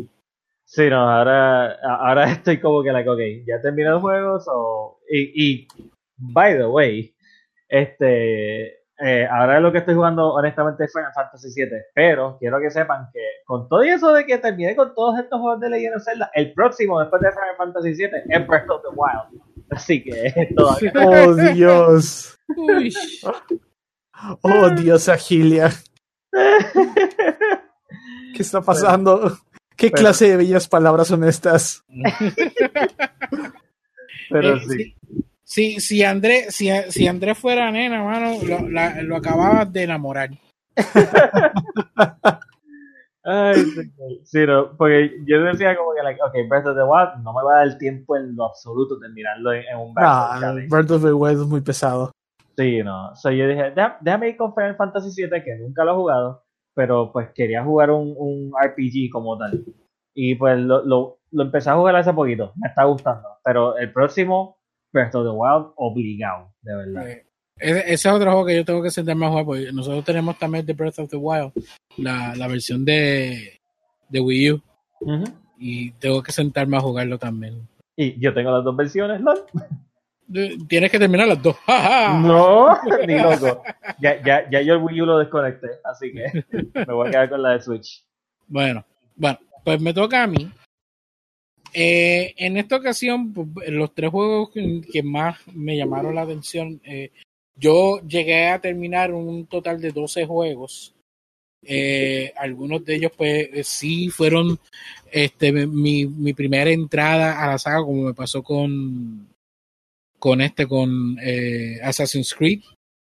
Yo, yo no había entrado a la, a la saga de Assassin's Creed hasta ahora que, que conseguí el último, la última entrega del juego, el de Odyssey, pero me dio por querer jugar el, el primero y entonces entré en él y era un juego por la cual estaba loco por terminar, para decir la verdad.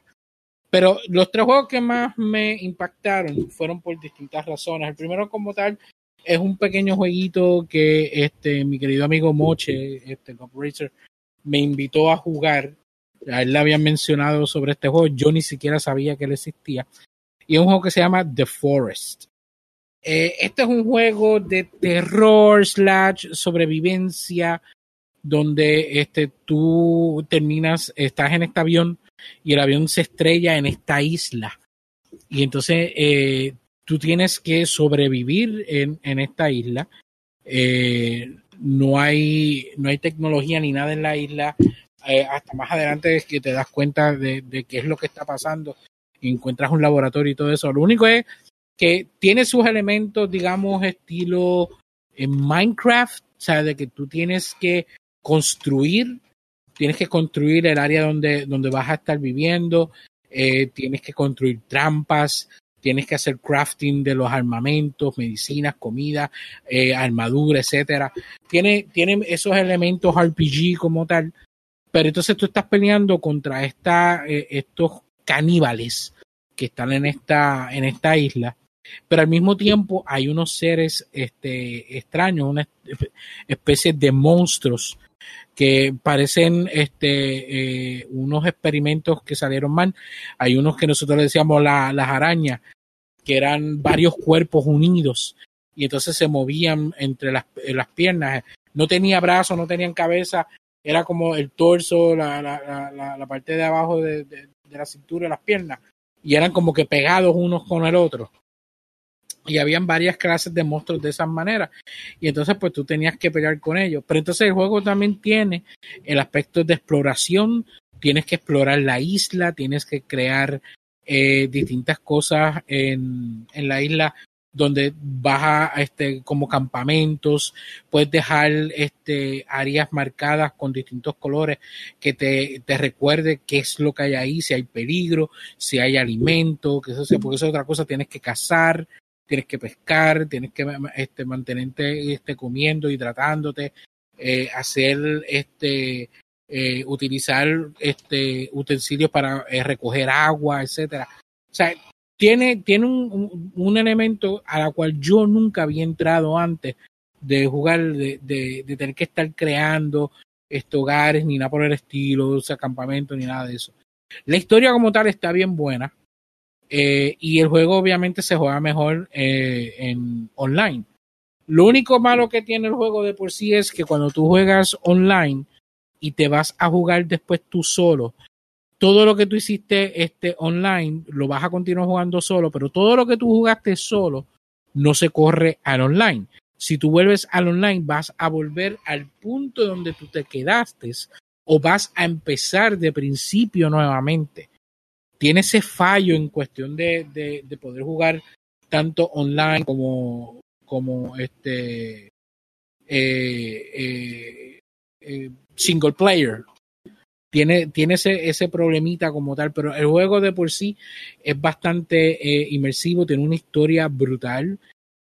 una vez que tú te das cuenta de qué es lo que está ocurriendo en la isla, por qué tú estás ahí, es bien, bien llamativo. Eh, nos estuvimos jugando entre Moche, el hermano de Moche y, yo, eh, por un tiempo y logramos terminar el juego y de verdad que nos sorprendió.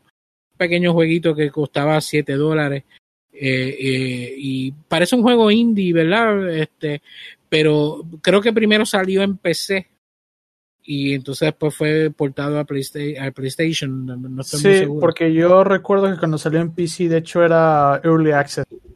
Exacto, pero el juego de por sí gráficamente no es lo más impresionante, pero el juego está, está bufiado, de verdad que sí, está bien nítido, eh, es un, fue una experiencia totalmente distinta eh, de lo que yo había jugado, no creí que el juego me iba a llamar la atención tanto, cuando empecé a jugar con él, me, eh, con, con Moche, empecé a jugar con Moche el juego, yo me sentía como que, diablo, en verdad, yo gasté 7 dólares en esto como que no, no me estaba gustando, pero entonces, según seguíamos y seguíamos explorando y de esto, pues sí, o sea, el juego va atrapándote poco a poco.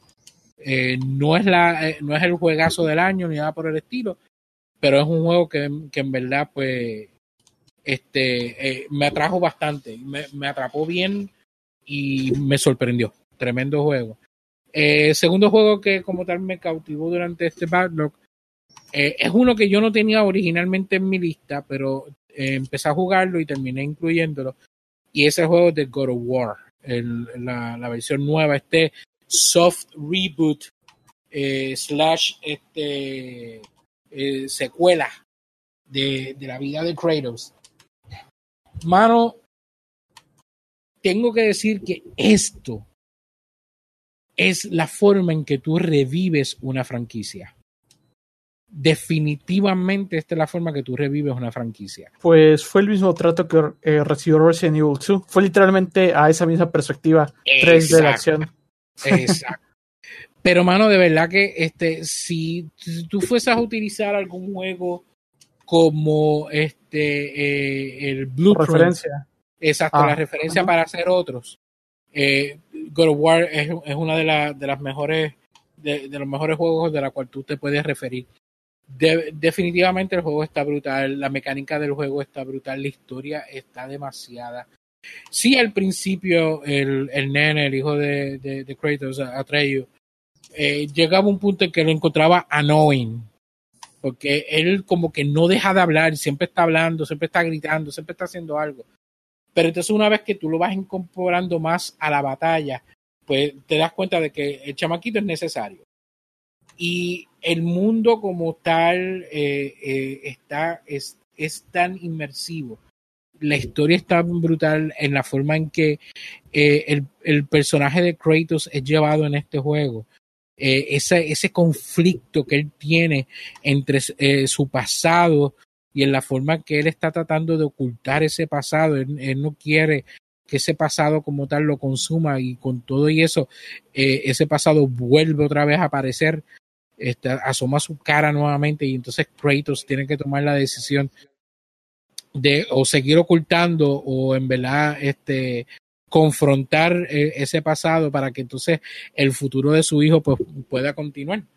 De verdad que tiene una historia impresionante, la música, la, la, banda sonora del juego está brutal de que yo hasta descargué el soundtrack de este juego, esa música de, de estilo este, nórdico, eh, esos coros de, de, esas voces roncas, se oye tan brutal. O sea, y las batallas, mano, o sea, las batallas no son nada fácil, o sea, especialmente cuando peleas con las valquirias. Las peleas con las valquirias están del mero. Eh, yo estuve jugando el juego en el modo difícil. Las valquirias me dieron trabajo, pero una vez que tú aprendes exactamente cómo es que le tienes que pelear, se te van bien fácil. La valquiria que da el problema bien duro es la reina, que es la, última valquiria con cual tú peleas. Mano, yo estuve una hora encima de esa maldita valquiria. Y la, el problema es que todas las demás valquirias tienen un estilo específico de pelea. Y tú sigues ese patrón. Ahora, la reina utiliza la, la, los estilos de peleas que tiene las demás. O sea, e, ella tiene la de ella, más utiliza los demás. O sea, que es bien impredecible. Pero hay, un, hay una forma en que después de una hora de tú estar jugando con ella, te das cuenta de que qué es lo que ella prefiere utilizar y entonces empiezas a contrarrestar los ataques de ella y, y le ganas. Para decirte, yo subí el video a, a, YouTube, a mi canal de YouTube y lo compartí en Facebook. La pelea como tal, yo después de una hora de pelear con ella, yo le gano. Pero la desgracia por poco me gana a mí. O sea, eh, ella me, me derrota, entonces tú tienes una habilidad donde el nene te puede revivir en plena batalla. Y entonces ella me gana como tal, el nene me revive, yo sigo entonces peleando con ella y ya quedándome nada de vida, nada de vida, pude lograr este ganarle. O sea, ella lo que le faltaba era escupirme y yo me iba. Y, logré poder contrarrestar la, los ataques de ellas y poder ganarle. O sea, así de difícil estaba esa maldita y jugándolo en hard, no me imagino en, la, en el nivel más alto. Yo sé que Gio estaba jugándolo en el nivel más alto. Eh, está, está fuerte. O sea, pelear con ellas está fuerte, pero es tremendo juegazo. Y por último, Este, son dos juegos en la misma, en la misma saga. Son dos juegos que yo siempre quise jugar. eh, y son los de eh, Gears of War. Yo había jugado ya Gears of War 1 y lo había terminado.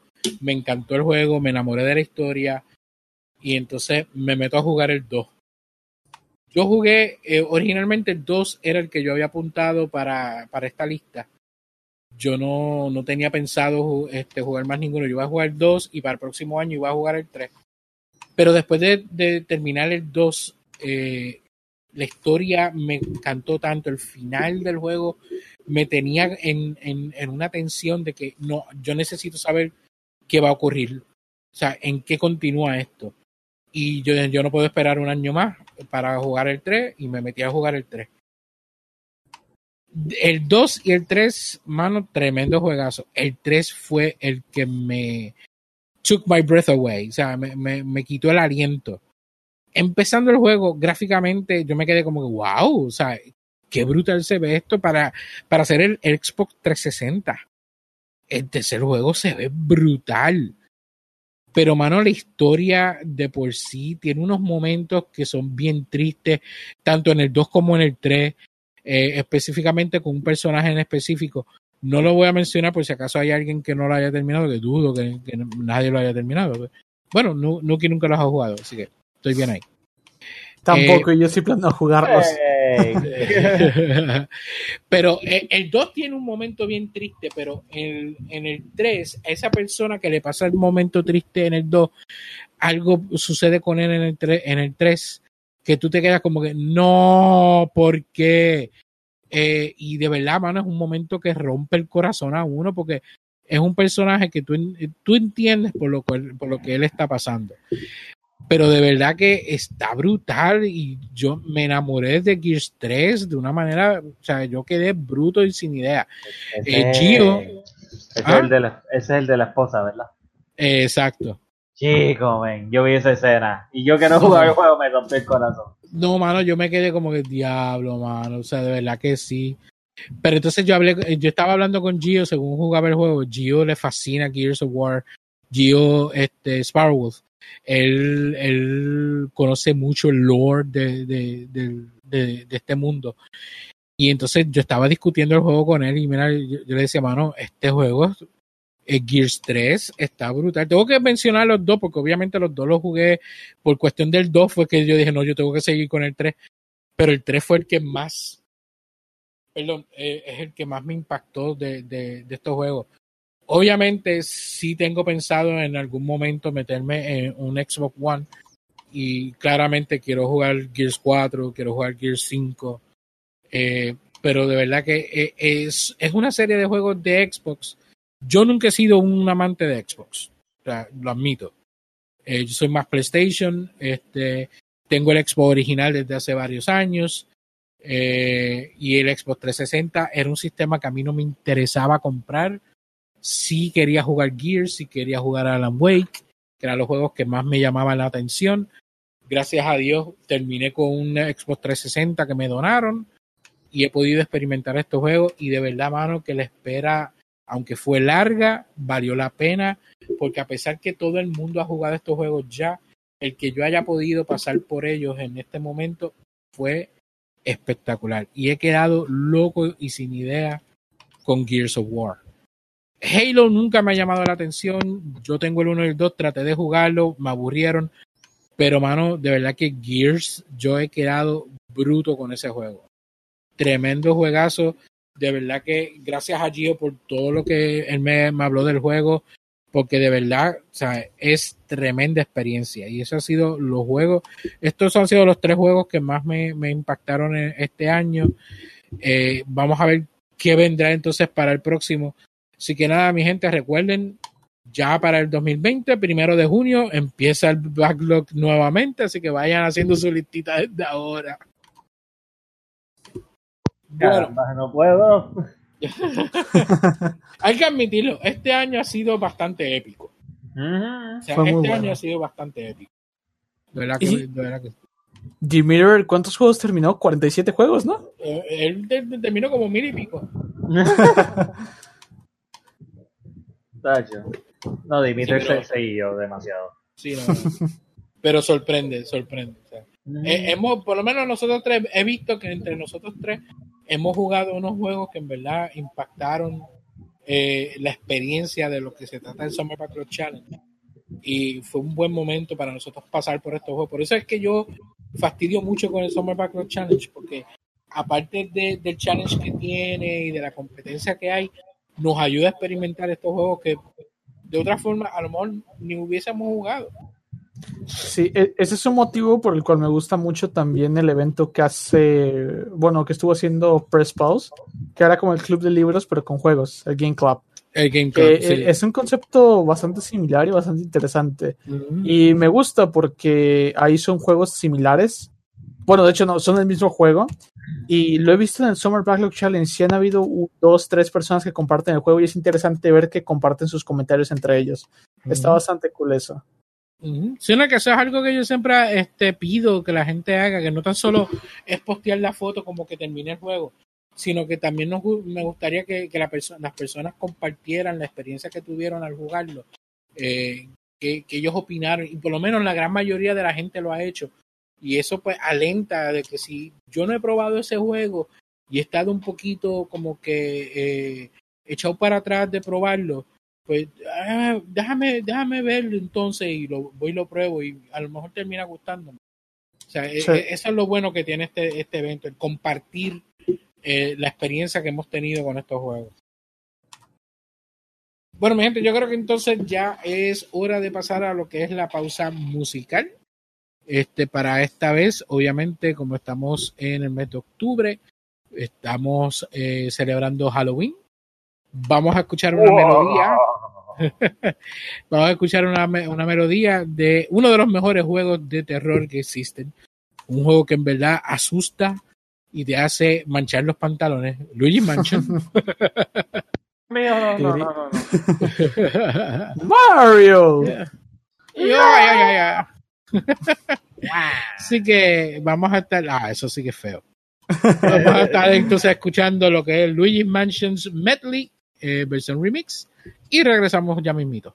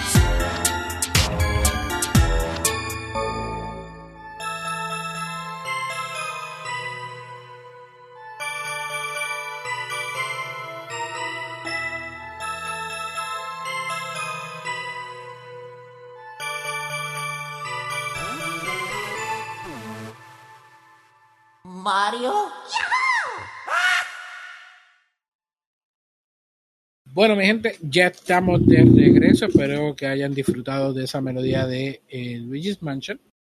Eh, antes de continuar, queremos anunciar que como estamos en el mes de octubre, estamos celebrando Halloween, estamos celebrando también lo que es el 1000 Degrees of Fear 2, donde estamos jugando juegos de terror durante todo el mes de octubre a través de nuestro canal oficial de eh, Twitch, twitch.tv, Galaxia Nintendo. Recuerden que Nintendo eh, es eh, Galaxia eh, underscore o rayita abajo, Nintendo, y Nintendo se escribe N-I-N número 10 de O. Eh, pueden también pasar por nuestro fanpage en Facebook, donde van a salir anunciadas las transmisiones. Prácticamente yo estoy jugando durante toda la semana, excepto sábados y domingos, este, como parte del 1000 Degrees of Fear. Eh, este año como tal he decidido eh, como tema eh, lo que son los slashers. Obviamente no todos los juegos que tengo son slashers de por sí, pero es el tema que he escogido para este año. Vamos a estar jugando distintos juegos, entre ellos pues los principales está Alan Wake, Saw, Dead by Daylight y Until Dawn.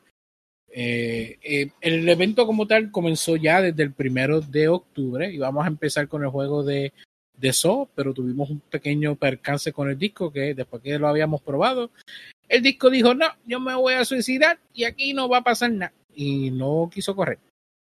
Y, pero ya lo pudimos reemplazar, ya tenemos un reemplazo este que está funcionando, así que próximamente el juego va a estar corriendo.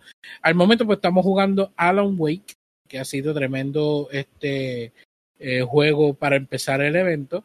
Esto es más un thriller psicológico, pero está bien bueno. Así que si quieren pasar un buen reto, pasen por allí. De igual manera, vamos a estar teniendo un medio maratón de, eh, eh, a beneficio de la Fundación de Niños San Jorge de Puerto Rico a través de Extra Life, eh, que se va a llamar el Vidium Slasher Fest. Eso va a estar ocurriendo el 19 de octubre, maratón de 12 horas, vamos a estar desde las 12 del mediodía hasta las 12 de la medianoche. Eso lo vamos a estar haciendo a través de mi canal personal de, de Twitch, eh, twitch.tv Vidium SF. Así que eh, el próximo 19 de octubre, desde las 12 del mediodía, vamos a estar jugando ese día, vamos a estar jugando eh, lo que es Until Dawn y lo vamos a jugar completo, de principio a fin. Así que vamos a ver qué decisiones vamos a tomar, quiénes van a sobrevivir, quiénes van a morir, porque eso está nítido. Así que yo lo voy a jugar de una manera totalmente distinta que lo he jugado antes. Así que por- desen la vuelta por allí. Eh, y recuerden que todo donativo que se esté recaudando va a ir directamente a la Fundación de Niños San Jorge a través de Extra Life. Para donativos pueden pasar a través de la página de tinyurl, tinyurl.com, vidium die- slash, perdón, vidium 19, tinyurl.com slash vidium 19 para que entonces puedan hacer su donativo. Recuerde que todo dinero recaudado va directamente a la fundación. Nosotros no tocamos absolutamente nada de eso. Ese, eh, ese dinero recaudado va directamente a ayudar a salvar vidas. Si lo único que puedes donar es un dólar, pues mira, dónate ese dólar y nos ayuda de, de esa manera y estamos haciendo algo importante por los niños de Puerto Rico. Así que recuerden, el 1000 Degrees of Fear 2 durante todo el mes de octubre y el 19 de octubre el Vidiums Slasher Fest. Bueno, ya hemos llegado entonces al momento, estamos ya eh, para empezar lo que es el tema principal. Eh, ya yo había mencionado que nosotros pues estamos eh, cumpliendo aniversario. Este, Andrés, ¿cuántos años ya llevamos? Ya llevamos ocho años desde 2011. Ocho años desde que éramos Sonido Fanboy. Así y es. ya, ya somos Galaxia Nintendo. Este, llevamos bastantes años. Este, ¿Cómo fue ese, ese, ese primer podcast? Realmente el primer podcast como tal ni siquiera fue sonido fanboy, en aquel entonces era Nintendo en tu idioma y fue una especie de proyecto que tenía Mr. Nintendo en mente y me dijo, vamos a hablar del E3. En aquel entonces lo recuerdo bastante bien. Estuvimos hablando del Project Café, que posteriormente se conoció como el Wii U. Estuvimos hablando respecto a lo que queríamos ver y toda la cuestión. Pero fue ya cerca de octubre que él me comentó, ¿sabes qué? Me gustó lo que hicimos, quiero que hagamos un proyecto ya seguido. En su momento realmente yo no era como que de base, eh, yo era un invitado, pero a final de cuentas él me invitaba casi siempre, así que terminó así como que, bueno, ya prácticamente eres de aquí, ya quédate. El, el- el invitado residente. Así es, sí, realmente yo en los primeros episodios aparecía como invitado, pero pues prácticamente me invitaba siempre, así que bueno, ya me quedo. Sí. Y como, como al año fue que nosotros, este, lo- los, dos presentados de, de, de Video y, y Nuki, fue que llegaron, ¿verdad? Al año o a los dos años. A los dos años, en A los dos 2013 me parece, ¿no? Algo así. No, 2013 no me o acuerdo muy bien. 2013. Fue, fue- fue en poco tiempo. Sí. Y ya posteriormente a eso fue que en 2015 decidimos cambiar a Galaxy Nintendo porque queríamos que fuera algo mucho más enfocado a lo que es Nintendo, porque Sonido Fanboy era un poco ambiguo. Pero sí, pues la cuestión es que durante todos los años, cuando llegamos en octubre, que estamos celebrando nuestro aniversario, siempre terminamos hablando más o menos de lo mismo, de cuál ha sido nuestro juego favorito de terror, cuál ha sido nuestro juego favorito eh, con tema de Halloween, cuál ha sido nuestro tema eh, o, música de alguna tabla o algún juego de Halloween, etcétera. Eh, y lo hemos hecho con las películas, sea, cuál ha sido nuestras películas favoritas, etcétera. Esta vez como tal, pues tomamos la decisión de hacer algo distinto y esta vez vamos a hacerlo al revés. Vamos a hablar sobre aquel juego con tema de Halloween, de terror, que nosotros hayamos encontrado que nos haga decir qué clase de miércoles es esta, esta porquería. O sea, el peor juego que hayamos jugado. Pero de igual manera vamos a hablar de- también de la peor película de Halloween, o la peor, peor película de terror, mejor dicho, que hemos jugado. Eh, que hemos este, visto, perdón.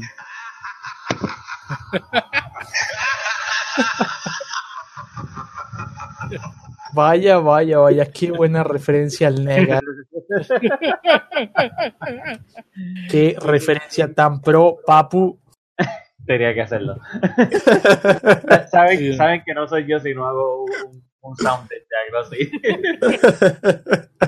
Así que es que siempre, siempre estamos hablando de lo que nos gusta, lo que nos gusta, pero ¿qué tal de aquello que no, no, no nos haya gustado? De lo que nos apesta. De lo que nos apesta, mano, de verdad que sí. Este, y yo, yo quisiera que cualquiera de ustedes, o sea, ¿qué juego, qué película las hace decir, diablo, esto es la mer de la mer? Vale, entonces aquí es donde empezamos a hablar de Resident Evil 5 y 6, ¿verdad? Exacto. De- Deposítalo ahí, deposítalo ahí. Ah, vale. No, mira. Resident Evil fue en cierta decadencia. A partir del 4, aunque es muy querido, empezó a haber una transición. Pero ya cuando empezamos a hablar del 5 y del 6, realmente es triste el bacho que tuvo una franquicia tan querida como Resident Evil. Eh, más que nada porque en ese punto se enfocaron más en un videojuego de acción a lo que vendría a ser terror o supervivencia. Pero aún así, por la nostalgia, se podría pasar solo porque tiene a los personajes y bueno. Pero en verdad que sí, ese es como que de los peorcitos juegos. Tal vez no es malo por sí mismo, pero el hecho de que pertenezca a una franquicia que ya genera ciertas expectativas hace que, que sea odiado en cierta manera. Y eh, a mucha gente le gusta, pero así como juego independiente. Ajá, dime. Si le quitas el nombre de Resident Evil, creo que podría ser como que un juego más. Si, si le pones Zombie Annihilation, Sí, pedido. O, o Call of Duty Zombies, digo, ¿qué? Ah, exacto. Perdón, Call of Duty Zombies Third Person, mala mía. Pero ¿cuál- Realmente- ¿cuál, cuál de los dos tú crees que es el peor? Que, a ti te hace como que prefiero mejor jugar este en vez de este. Prefiero Creo jugar que- E.T. antes que esto. Deja eso. Prefiero yo ir, desenterrar los cartuchos de E.T. y después jugarlos antes que eso. Jugar- jugar- jugarlos todos uno por uno, aunque sea el Así mismo es. juego, y terminarlos todos, como que, y, y, y escribirle atrás, terminado, ok, el próximo. Pero, pero cuando, cuando, No, mira, jugaste, cuando jugaste esos dos juegos, ¿cuál de El, los dos el te, te hizo 6. decir este es más mierda, más mierda que el otro? Mira, el 6. tengo mis reservas, ¿no? Pero la cuestión es que para mí ambos están malitos, pero mi odio particular es en el 5 porque es donde empezó esto.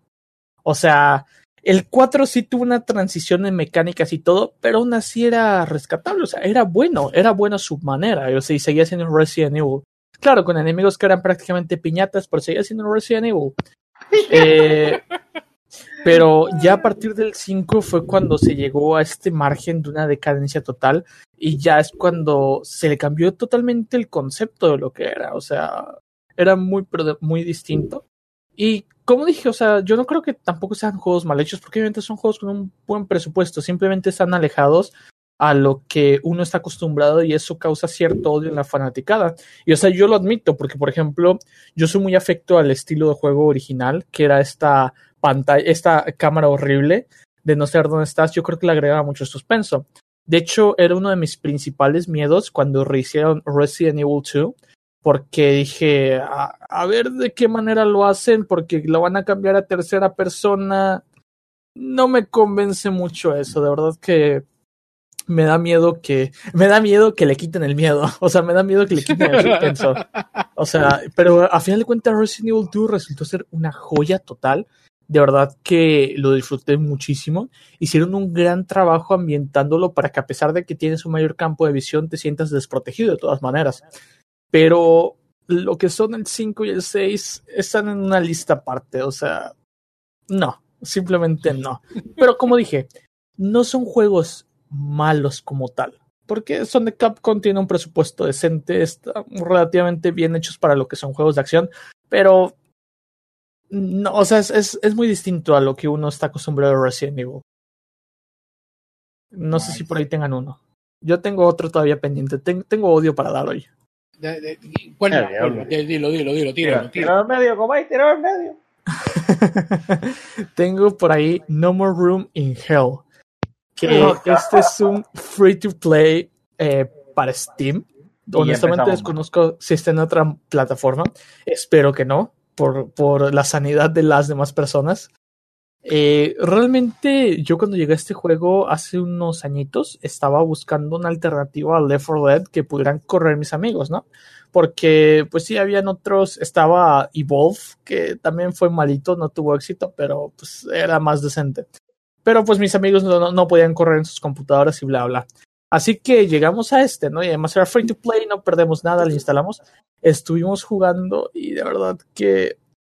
No, o sea que... Eh, realmente es como un Left 4 Dead Great Value, pero Great Value es, es mejor. no, no, no, no Great Value, sino Discount. Dis ah, bueno, ahí está. Eh, las gráficas están malitas. Ese no es mi problema principal. Yo he comentado en varias ocasiones que a mí las gráficas no importan, pero pues cabe aclarar que son gráficas que juegos de PC más antiguos tenían o incluso mejores. Y la jugabilidad eh, se me hace un, un, poco complicada. Realmente es como que intentaron hacer un Left 4 Dead, pero obviamente por falta de presupuesto no fue. O sea, la, la jugabilidad es lenta, pesada. Eh, el, uso de las armas, los acertijos y todo eso no fue en absoluto lo que esperaba, porque honestamente las imágenes, a pesar de, los aspectos gráficos, se ven bien, se ven prometedoras, pero de una vez que entras al juego, sí se siente pesadito, se siente clunky. No es un juego que le recomendaría a nadie. Y de hecho me llamó la atención que por ahí viene la secuela y yo me quedé así con cara de ¿what? ¿En serio? O sea, ¿y de dónde estos sacan? Pero, o sea, de eso sí me percaté, que tiene una una base de jugadores amplia. Cuando estuve jugando vi que había bastante gente en línea. Y Pero eso me sorprendió. Pues no o, o, son masoquistas. Es no lo entiendo. Left 4 Dead 2 luego está a 2 dólares. Algo bien tiene que estar haciendo. Eh, eh, que, que, es gratis, es lo único. El factor gratis. De, de, de, de, menos, o sea, no te van a cobrar por ser. Es, es lo que, lo único bien que están haciendo es no cobrarte por eso. Exacto. Jesus. Fíjate, y, y yo nunca lo había visto, vi un video ahorita que, que And- Andrés nos compartió y, y gráficamente pues sí, tiene como que gráficas PlayStation 2, eh, pero un poquito más pulidas que el PlayStation 2 como tal, pero ni cuando uno ve el video uno dice, "Contra, no se ve tan mal, Pero- pero después que entonces a- a- a Andrés no, nos describió la forma del juego, ok, sí, hay algo Yo- mal con él. Yo fíjate, yo estaba viendo el video y yo como que al principio, eh, fíjate, no se ve tan mal. Y entonces lo seguí viendo. Ok, yeah, this sucks. mientras, mientras más lo veía, más me hacía sentido lo que Andrés me estaba diciendo. E- Es un concepto que prometía, pero la implementación no es precisamente buena. Eso que les digo es hace unos años, obviamente, pues, bueno, quiero pensar que es algo que continúa en desarrollo. No sé si lo llegaron a mejorar antes de pensar si quieren una secuela, o tal vez están haciendo la secuela porque ya no le quisieron meter más tiempo a ese. No tengo ni la más mínima idea de por qué, pero hay que ver si se mejora, porque el concepto es bueno. Las texturas, como dije, gráficamente no está bien, pero tampoco está mal. O sea, es rescatable. Y quizá ya teniendo una mayor experiencia pueda resultar algo bueno esa secuela. Honestamente, sí me da curiosidad sufrir probando la secuela, a ver qué tal. Fue, fue que encontraron suficiente espacio en el infierno. Metieron el uno y dijeron, ok, vamos para la secuela. Eh, y, y se- será igual que el primero, este, gratis. No tengo ni la más mínima idea. Ah, Realmente sí. Mira, sí, de hecho el estudio así se llama. No More Room in Hell Team. Así que quiero deducir que es su primer juego. Y si es su primer juego y digamos fue una prueba y aún así le gustó a ciertas personas, ya vieron qué pulir, podría ser que la secuela le resulte bien. Y dependiendo de cómo resulte, incluso aunque la vendan, si me, si me llama más la atención, pues me la llevo. O sea, veamos esto. Tal vez un proyecto, vamos a ver si pega nuestro concepto, aún siendo, teniendo detalles a pulir, muchos detalles a pulir, y ya que tengamos más conocimiento, lo mejoramos en la secuela. De ser así, pues podría darle otra oportunidad, ¿por qué no? Es como Killing Floor. A mí, Killing Floor, el primerito no me gustó tanto que digamos, pero el 2 es una joyita. Eh, Yo tuve la oportunidad de jugar el Killing Floor 2 en PlayStation 4. Eh, y hubo una noche que estuvimos jugando varios de nosotros. Estaba Pedro, estaba, eh, creo que era un, el, el- el sobrino o un primo de él, no me acuerdo quién. Eh, pero estaba, Draco estaba con nosotros también. No me acuerdo quién más estaba. Habíamos varios jugando el juego. Y la pasamos nítido. O sea, no, no, es, no es mi estilo de juego como tal. pero la pasamos gufiado. O sea, es, es- es un jueguito para tu jugar con, con amistades que Sí. en verdad pues se disfruta. Sea, Killing Floors, yo, yo, el 2 que considero que es bastante bueno. Pa- para eso es bastante bueno. Es muy, muy bueno. Bueno, en ese caso, Nuki, ¿qué juego tú has jugado? En un juego, bueno, yo no tengo mucha experiencia con juegos de terror porque pues me, me dan miedo. Pero sí, tengo experiencia con uno en específico que esta, es- este que voy a escoger va a ser algo controversial. Uh, Porque, porque medio mundo, like, honestamente, se volvió súper loco con esta franquicia que yo dije, ¿por qué caramba este juego tiene tantas secuelas? Y tantos spin-offs y tanta madre. Este, yep. Y este, de la cosa que estoy hablando, yo sé que, que tan pronto yo diga este nombre, van a aparecer los pitchforks afuera de mi cuarto y me van a querer fusilar. Especialmente los millennials. Pero ya, el que estoy hablando es nada más y nada menos que Five Nights at Freddy's. Wow, en serio. Yep. Mira, Bueno, este. Yo no, yo no le encuentro el wow tampoco. No. Like, mira, yo no, yo no, no lo compré ni nada por el estilo porque, again, no es mi tipo de juego. No tengo ningún interés en, en, en gastar dinero en ese tipo de juego. Pero lo probé porque un- un- una amistad pues sí lo tenía. Y él como que me lo vendió como, diablo, este juego está brutal, que si esto y lo otro, que es, bien friki. Y, y, y, y, like, te va a asustar, que si esto y lo otro. Y yo me puse a jugarlo, ¿verdad? y la jugabilidad es te cata, honestamente. Porque tú lo que estás es, es sentado en, una, un cuarto y tú lo que buscas es que lo- lo- los animatronics no te maten. That's it. Eso es todo. O sea, el tiempo pasa y tú tienes que esperar a que den las 6 de la mañana y que no te maten. That's it. Eso es todo. Sal corriendo, tírate por la ventana, like, este, ah, ah, eh, este, sal por el techo, brother, haz algo, pero no te quedes sentado en una freaking- en, en un freaking cuarto esperando que no te maten.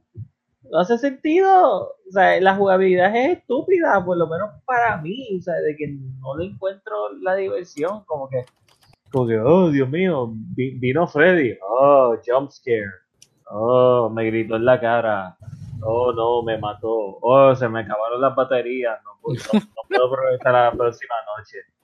Wow, qué susto, me estoy muriendo. Ah, Pero ven acá, ¿tú, tú, tú logras sobrevivir en este juego, porque yo recuerdo que cuando el, el juego salió, eh, todo el mundo estaba bien freak out con, con, con este juego. Y me acuerdo que una, una amiga mía estaba haciendo streams de este juego. Y cada vez que yo la veía ella jugar, mm, siempre lo- lo- lo- los animatronics siempre la, la- la terminaban matando. Pero lo, que a mí me recuerda mucho este juego, el estilo de, de- de juego que es, porque es prácticamente mirando pantallas todo el tiempo. Yep, yep. O sea, tú, lo que estás mirando pantallas todo el tiempo. Pero tú, pero tú sabes qué juego me recuerda como tal. Y sé que esto le va a Ah. fascinar a ciertas personas, sé, a Epic, cuál, yo sé cuál tú vas Night Trap. Ya Night. Trap. Yes. Eh, porque Night Trap da la casualidad que es exactamente lo mismo.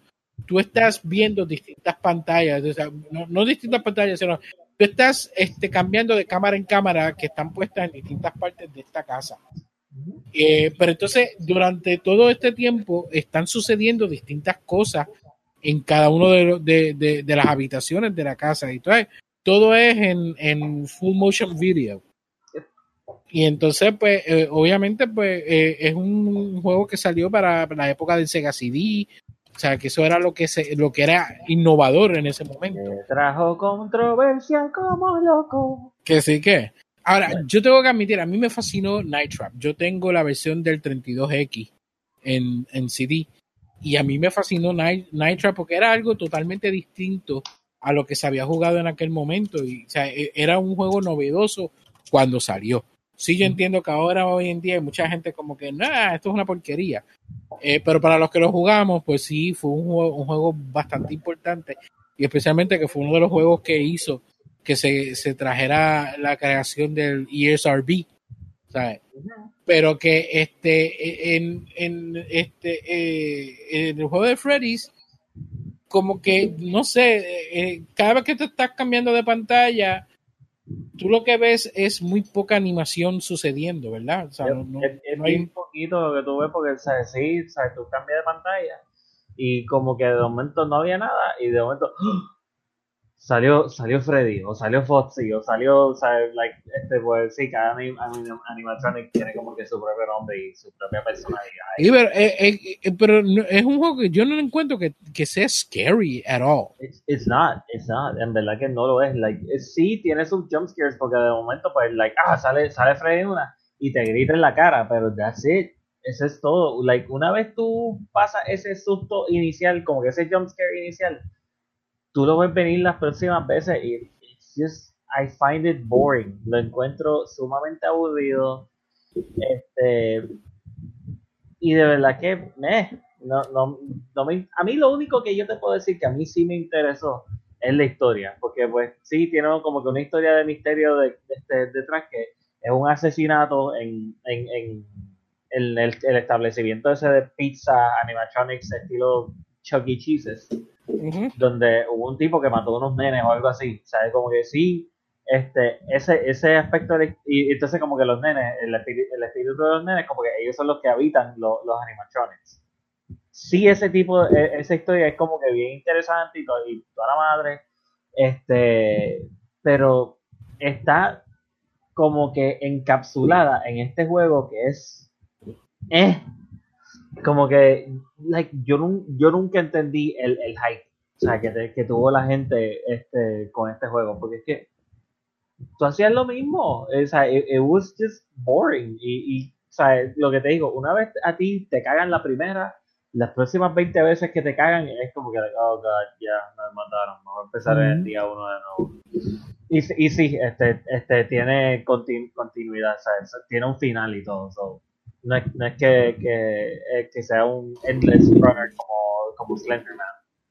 Pero, pero ya, como que. Que- y que ese, ese es otro juego también, pues yo llegué a jugar uno de los de Slenderman y como que no eh, era como que caminar, caminar, caminar, caminar, encontrar unas cartas y caminar y caminar y de momento él aparecía y tú- tú te ibas por otro lado para que no te cogiera, pero o sea, como que no tenía elemento este frightening.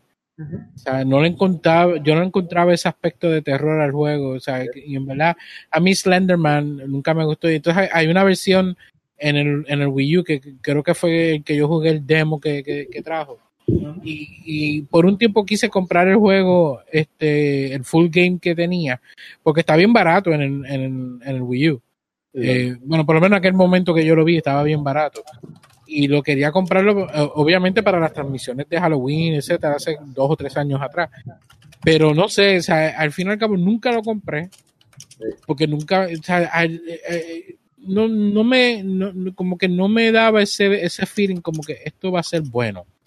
No, it was not. No, No. no fue nada bueno. De hecho, like, me acordé de un video que yo vi de, de un canal de unos muchachos que, que son este, dominicanos que eh, este, los viewers le pidieron a ellos, mira, que si juegan Slender, que Slender está brutal, que Slender esto, Slender aquello, Slender lo otro. O sea, Slend- o sea, le- like, los fanáticos le, le rogaron que jugaran Slender. Y este, hubo un video que ellos hicieron que, que fue como que tripeándoselos a todos ellos. Como que, a diablo, mira Slenderman ahí, me va a matar. ¡Ah! Me mató. Like, la reacción de ellos como que, like, como que diciendo como que esta porquería Era- esto es lo que Era en comedia, hagamos". era en comedia, pero era genuino al mismo Sí. tiempo. Eh, ellos, ellos como que, ellos tripeándose como que, en serio, esto es lo que ustedes quieren que nosotros juguemos, esta basura. Nick, lo, lo- lo brutal es que esta clase de juego este, hizo spawn de, de otros juegos más que tienen más o menos el mismo juego. Eh, hay unos que son con, una de- con unos juguetes, no me acuerdo bien el nombre de él, pero me acuerdo que entre los juguetes hay, un, hay una especie de muñeca que, que cada vez que tú dejas de mirarlo, ellos como que van caminando. Está la muñeca de pelo negro, hay un payaso, no me acuerdo qué más. Entonces, cada vez que tú le das la espalda a ellos, ellos se van acercándose hacia, hacia ti. Mm. Y entonces tienes que estar todo el tiempo tratando de, de- de ir mirándolos. Este, cuestión de que ellos no, no lleguen a ti o algo así. Y, y esa clase de juego como tal se esparció, o sea, y hay un montón de versiones de juegos así. Pero cuando vienes a ver ese, ese aspecto de terror, como que, no sé, como que no lo agarra bien. No, no, es que, es que there's no, no hay terror, o sea, no es, no es algo que tú estés como que ac- activamente jugando y, o sea, como, un- como un Resident Evil 2, o sea, eh, like, este, Resident Evil 2, o sea, te crea una atmósfera que tú, tú tienes que estar vigilando de todo freaking lado porque tú no sabes de dónde diablo van a salir unas manos de zombies que te van a, que, que van a romper una, u- unas ventanas que están bordadas con madera y te va a friquear maldita sea la madre que yo pasé por ese pasillo. Como el cuento que yo, que yo hacía de, de Resident Evil 2, del, del pasillo que iban a salir los cuervos, que el, el- estoy viendo el, el- libro de estrategia y me está diciendo, cuando pases por aquí van a salir unos cuervos por, por la ventana. Y yo pego a, a moverme bien despacito y no pasa nada y no pasa nada. Y cuando le doy chambón, salieron todos y el control salió disparado. Y, y esa es la cuestión que, o sea, tú estás activamente jugando, tú estás dentro de ese mundo y, like, tú, tú tienes un, un ambiente, o sea, like, el juego te crea un ambiente desde que, de que, like, ah, diablo, que es lo que va a salir de, de- después de esta puerta, que es lo que, con que yo me voy a encontrar. Y tú no tienes eso en este, en este tipo de juego porque tú sabes la que hay, tú sabes lo que, lo que está alrededor tuyo y es como que, like, ah, diablo, tengo que buscar a ver cómo no me maten. No sé si has visto, pero hay una imagen en la que intentan espantar a Bob Esponja, pero ya está tan acostumbrado que no le importa. Algo así son esos juegos. Eh, eh, exacto, es como que te, te desensibiliza totalmente de lo que se supone que sea. Y, fun. Y, y la comparación con Resident Evil está bien buena porque eh, da la casualidad que eh, Sparrow Wolf en, en- en el canal de, de Nivel Escondido, ellos también están celebrando su, su versión de, de- de Halloween, el, el Horror Nights. Mm. Y este eh, André le estuvo pidiéndole a Gio de que jugara Resident Evil 2 y se puso al fin a jugarlo. Y Sí, él- yo hay estaba un muy clip emocionado por ello. eh, hay un clip que, que no sé si fue Gio el que lo puso o, o alguien lo sacó, pero hay un clip de Gio que él, él va a abrir un, un locker y, y del locker sale, sale el cuerpo de alguien muerto y Gio ha pegado madre. este grito. Gio, Gio, o sea, Sparrow Wolf ha pegado este grito. Y entonces después, eh, después que él, él grita, él pega a entrar en esta risa sin parar. O sea, que cuando él, él se echa a reír, se queda pegado en, en la risa. Y es porque, él- él- en verdad, yo me asusté. O sea, pero es, fue tan, tan genuino la, la risa, el, el- grito que él tiró cuando salió el, el zombie ese. Bueno, no era un zombie, ah, que ya lo vi. Mira la foto de SpongeBob. Eh, eh, Sí, es que exactamente es lo mismo. Sí, eso mismo es. Ese es el mismo feeling. Ay, Dios mío. Pero sí, mano. O sea, en verdad que. Es, ese juego que yo digo que es como que. like, o sea, y, y, y lo más cañón es el auge que tuvo. Like, like, el, el, o sea, el hype. Porque el hype que tenía este Five Nights at Freddy's eh, fue inmenso. De que like, casi todo canal de YouTube estaba hablando de, de, de él. Y incluso este canal que se llama este Game Theory. O sea, yo no sé si ustedes lo han visto, que, Sí. ellos buscan este, teorías súper locas de, de, de todos los juegos. El tipo se vivió el freaking juego y, y like, o sea, like, se metió y, y, y, y buscó entre todas las, todas, todas las pistas como que para, como que piece the story out, you know? Y, good lord, o sea, todo lo, lo, lo que sacó este juego, porque sacaron hasta speed-offs y todo. Y yo, ¿de dónde diablos sale tanta cosa, tanto contenido para esta basura? O sea, es el, ese juego como tal es el Angry Birds de, de los de terror. Básicamente, básicamente. Es el Death by Degrees, ya lo, espérate, no, no, déjame, déjame dejar ese juego quieto. Déjame dejar ese juego quieto ya. Ese, jue- ese juego no era de terror, pero daba miedo. Sí, no, da miedo a los apestosos. Basura, que caramba. Bueno, ese es. pues en el caso mío, el juego como tal que yo tengo está relacionado con una franquicia de terror, pero yo no encuentro, o sea, el juego como tal no es tanto de terror de por sí, eh, porque obviamente es un juego de 8 bits, es un juego para el NES, para el Nintendo clásico. Eh, obviamente ningún juego que tuviese que ver con temas de, de terror o de Halloween, etcétera, para el 8 bit daba miedo, o sea, en lo absoluto. Pero está asociado a, a esta franquicia y yo encuentro que este es uno de los peores juegos que están relacionados con terror, especialmente por la franquicia que es. Y es el juego de Viernes 13 de Y esa diarrea, maldita sea. ¿Qué? ¿Pero qué? Si, si, si, si es la, la mayor lógica del mundo, tienes que Ah, encender todas las fogatas. Sí, Pues sí. Sí, sí.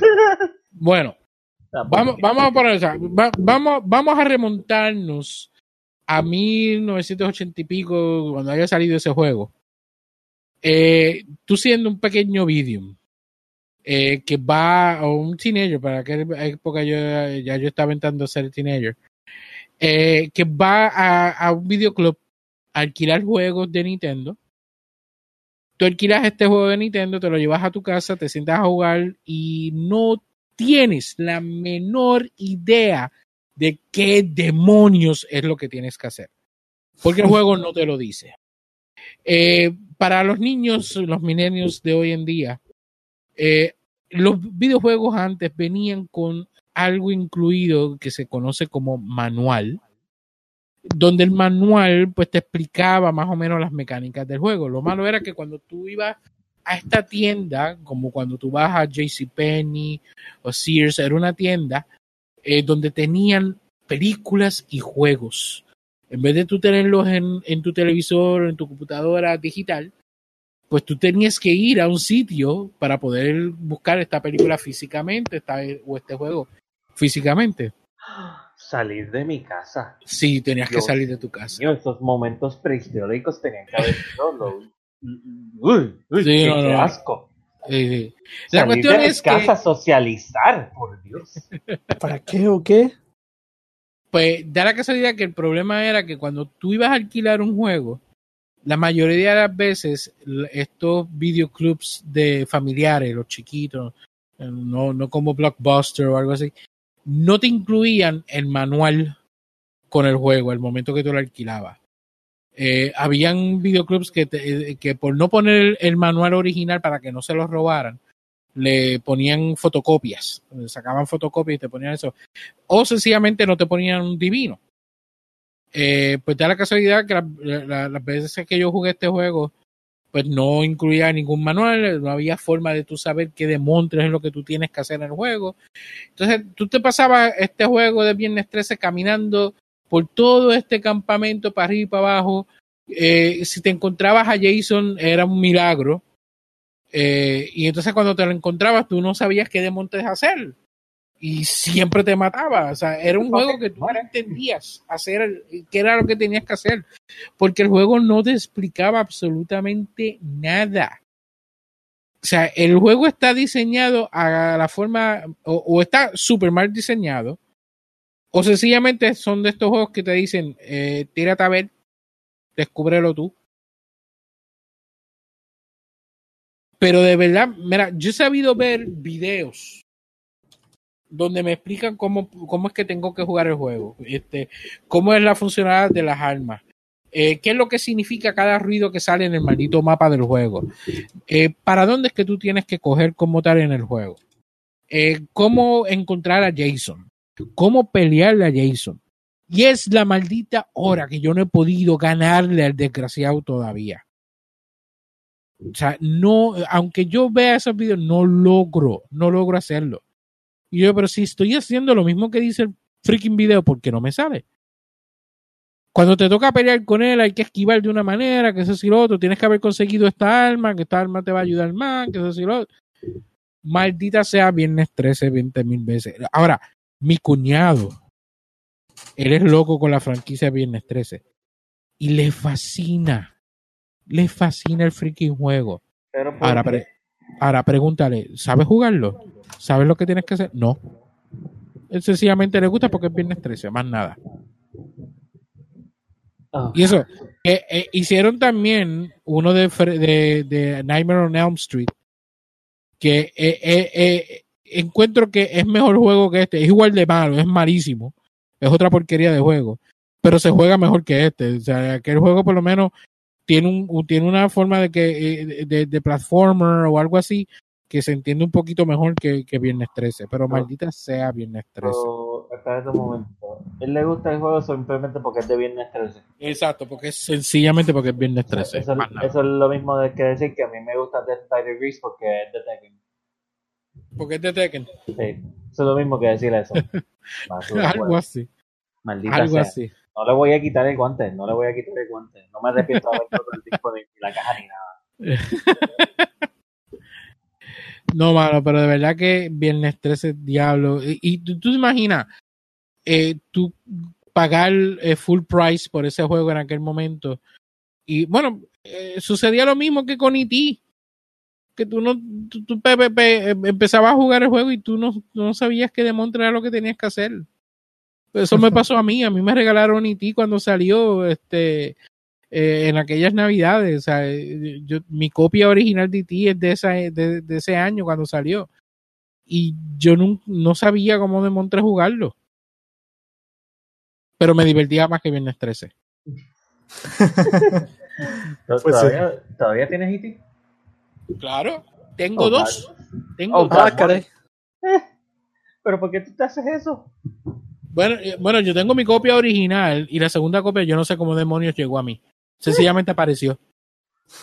Cuando vengo a ver, adiós, yo tengo dos copias. ¿Y de dónde salió esta Es otra? Se- Eran se- tan malas que Se- dividían por, por mitosis. se, se Empezaban con una y de repente eran dos.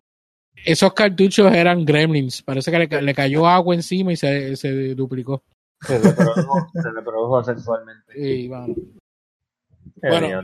Yo, no, este, de por sí no tengo, no tengo una mención, eh, dishonorable mention, porque luego de eso pues empezamos a entrar a lo que eran los juegos de terror de verdad.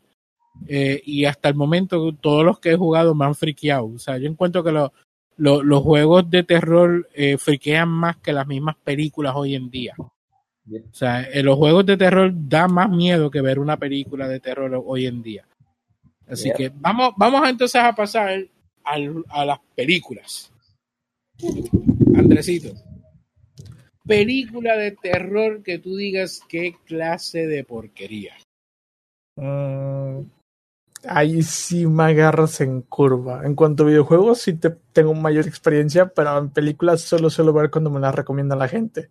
Y por lo mismo suelen ser buenas. Pasando a la televisión, sí Por me menos de, de todas que esas otra que tú has visto, no ha habido una que te ha hecho decir como que esta no es lo que yo esperaba. Es que sí me ha ocurrido, pero en la televisión, que veo un fragmento y yo, me, o sea, súper malas, pero como tal que yo me sepa el nombre, no. Afortunadamente hasta ahora que yo haya pagado por ver algo que no me guste, no. He, he conservado mi dinero. Ah, bueno. En tu caso, Nuki. Oh, oh, oh, oh, oh, Dios mío. Sacho. Bueno, voy a escoger solamente una. Solamente una. Aunque sí tengo un honor- honorable mention. Y como yo sé cuál película tú vas a escoger, video, este, te la voy a dejar a ti para que tú hables de ella. O sea, porque es que yo sé que, o sea, yo sé que tú tienes la explicación más completa que yo, porque yo hace Eh, yo no la yo veo. sé que, que, que eh, esa que tú dices es una tuya, pero para mí es un dishonorable mention. Sí. Pero tírale yo y yo, yo, yo abundo a- a- aparte. Yeah, pero ya, yo tengo una película que es la que voy a mencionar y dos dishonorable mentions. Wow. Yep. Este, pues sí, la que, la que voy a mencionar que es el top que yo dije como que, ¿por qué caramba estamos viendo esto? Ok. Hace poquito salió una película en el cine de un payaso. Bien famosito él, bien, fa- bien famosito. O sea, es este, ese, paya- ese payasito que se pasa en las alcantarillas, no con los Ninja Turtles, este, de por sí. Pero sí, se pasan las alcantarillas y buscando nenes con capuchas de estas de, de rain- raincoats, los raincoats estos amarillos. Este, ¿verdad? Con un globito bien rojito. Y te dice, hola Jorgito. Se te, ca- se te cayó tu barrito de papel. ¿Lo quieres? Solo te lo puedo dar si quieres ser mi amiguito. Ven aquí abajo. Ven aquí abajo a la alcantarilla. Yo no, soy, yo, yo no soy sospechoso ni nada, solo soy un payaso y vivo aquí. Pero sí, este salió la película de It, parte 2. Y pues nada, eh, la fui a ver porque eh, me invitaron unos amigos. Este, shoutouts a Hendrik, Rosa, Jonathan y Christian. Este, sé que. Ese, hay- ese es un shout out odioso. no, no, no. o sea, honestamente, yo pasé esa, esa noche bien porque la pasé con ellos y después fuimos a, a, a Denny a hablar lo mierda. Diablo, para ver. Este, la pasé bien con ellos y este, pues después fuimos para Denny a hablar lo porquería que fue, la basura que fue esa película, porque es que Dios mío. En verdad, de la forma que empezó, empezó prometedora, porque pues este, la escena que ellos están en, en el restaurante, en el restaurante y como que toda la comida como que se vuelve como que unos monstruitos bien feos y te friquea porque es como que like, ok, yo no voy para ese restaurante en mi vida. o sea, como que it was kind of freaky, pero después de eso toda la película es un downhill spiral y es aburrida como loco y like sí tiene jump scares y pues yo honestamente a mí no me gustan los jump scares por el sonido, o sea, like, el sonido de momento, like a mí me saca por el techo y me friquea y no me gusta. Pero eso se resuelve con qué? Yo tapándome los oídos, esperando a que pase el jumpscare. Ok, vamos a seguir viendo la película. Pero ya, eh, a mí es eso, es el sonido lo que me saca por el techo. Pero es como que, like, tú esperas que para lo friqueante que fue la película cuando originalmente salió, porque dio mucho de qué hablar de esa película, ¿sabes? Hello, si le hicieron un remake es por algo. Eh, y no sé, como que, like, tú esperas como que los monstruos y, y lo que pase, lo que le pase a, a los personajes, sea algo como que, diablo, qué cosa más frecuente, no voy a poder dormir en- en- en- por la noche. Pero no, todo es tan y tan laughable, o sea, como que todo lo que le pasa a los personajes, tú dices como que, diablo, qué porquería, en verdad. O, o, o ellos sobreviven, o, o simplemente es algo que ellos sobreviven, que tú digas como que, puta, que este tipo sobrevivió a eso. Y yo estaba viendo la película, yo estaba a punto de quedarme dormido, honestamente. Para que yo diga eso en una película de terror, tú tuviste que haber hecho una película súper mala. Y, y de verdad que fue una decepción y este, como que, ¿verdad? Yo estaba viéndola con los panas míos y, o sea, nos quedamos como que, ya, en verdad que esa película fue una basura, brother. Y tampoco, pues, este, la gente que estaba dentro del cine, pues tampoco ayudó porque eran todos unos alborotosos de madre. Y ya, eso es otra cosa que también dañó el, el, el feeling, pero pues ni modo. Y pues, eh, en verdad que no me gustó para nada. Eh, los monstruos fueron, o sea, una porquería, este, súper laughable. O sea, e- e- era más una comedia que, que, que, este, que algo de terror. O sea, no, no, no la recomiendo. Honestamente, no la recomiendo A, a mí, a mí no, no me sorprendió que tú me dijeras eso sobre esta película. Eh, yo la fui a ver en estreno. Eh, el mismísimo día que, que abrió aquí en Puerto Rico, ese mismo día nosotros la fuimos a ver. Eh, obviamente nosotros somos bien fanáticos de IT, siempre nos gustó la versión original, eh, pero eh, y eso que la original tampoco es algo wow ni nada por el estilo, porque obviamente era una película que salió para televisión, fue una un- una, una este, miniserie de dos capítulos el que salió para televisión y obviamente para televisión pues, eh, no, no es mucho lo que tú puedes hacer. Eh, pero siempre nos gustó este eh, It de aquel momento. Nunca me gustó el final de, de, de la original. Pero entonces, en, en cuando hacen el remake, la primera quedó tan y tan buena. Quedó tan y tan buena que cuando venía entonces esta, esta segunda parte, eh, yo iba con unas expectativas bien grandes. Y especialmente los cortos, los cortos de la película, o sea, eran impresionantes. Sí. Y entonces nosotros vamos a ver la película y todo eso. Carmen, pues obviamente le, le gusta mucho It. Y entonces este, ella es la que tiene la copia de la película original eh, de Tim Curry. Eh, pero entonces fuimos a verla y Carmen pues quedó, ah, me gusta, que decir otro. Pero entonces yo me quedé como que, ok, la película está fine, pero me decepcionó en varias cosas. Y lo más que me decepcionó como tal es lo cartoony que se ve todo. Sí. Especialmente lo- lo- los malos en la película.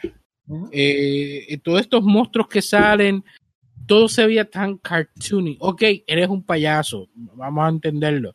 Es un payaso, este, a lo a lo mejor, pues todo lo que traía era con ese tema. Pero como que se, eh, se perdían en el tono que la película debía de tener. Y entonces dejaba de ser de una película de terror a exactamente eso, a una comedia. Una comedia. pues, Eh, es- y eso me, y eso me pasó mucho con la escena de la vieja. Ah, ya. Cuando, cuando la nena va a, a- a la casa donde ella vivía y está la vieja esta, en los cortos, eh, la vieja como tal, tú la ves que ella va para la cocina, que la cocina está en, en oscuridad completa. Sí. Y entonces tú ves a la vieja que camina de un lado a otro desnuda. Y de momento eh, ella sale corriendo por encima de la muchacha. En los cortos es la vieja la que sale corriendo. Pero entonces, cuando vas a ver la película, lo que sale es este monstruo, que lo que me recuerda es en la forma que se veían los fantasmas en la versión nueva de los Ghostbusters. Yep. En la, en la película de, de las muchachas. Este, Ah, Ghostbusters 2016 es esa película. Creo que sí, que, que esa es la que Eh, todo el mundo odió. Exacto, que, que ahí todos los fantasmas, todos los fantasmas que salen ahí se veían bien cartoony. Pues eh, de esa misma manera, pues se veían lo- lo- lo- los monstruos en esta película.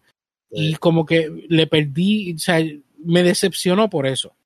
Sí, O sea, no, eh, no encontré que fuese malísima, Ujú. pero salí decepcionado por ese aspecto. Sí. No, y honestamente, es, es eso, es como que los monstruos se ven ahí tan. Porque es que no, no tengo otra palabra, no, no tengo otra palabra, se ven tan black que eh, me motivó por completo.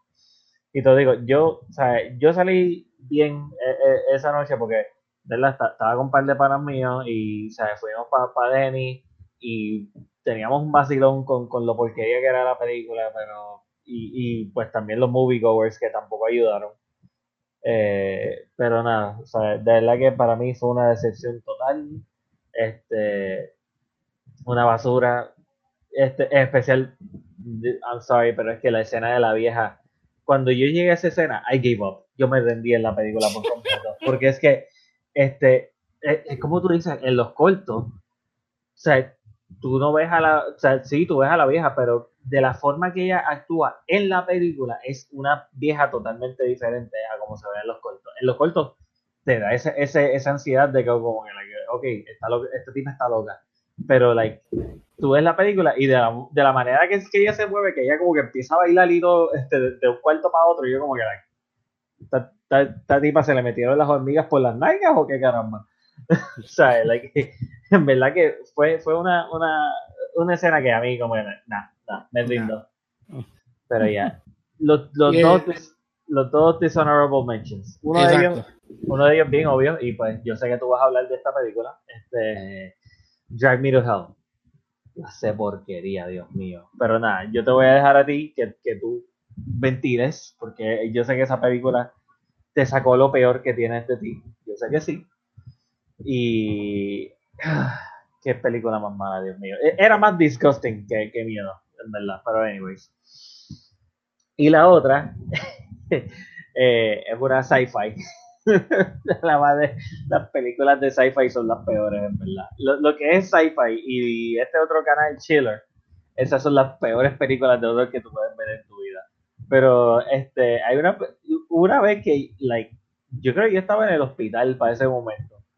Y este, pues nos dio con poner sci-fi en el, en, en el, en el, en el televisor. Y lo que había era esta única, esta única película de chupacabra. Maldita sea.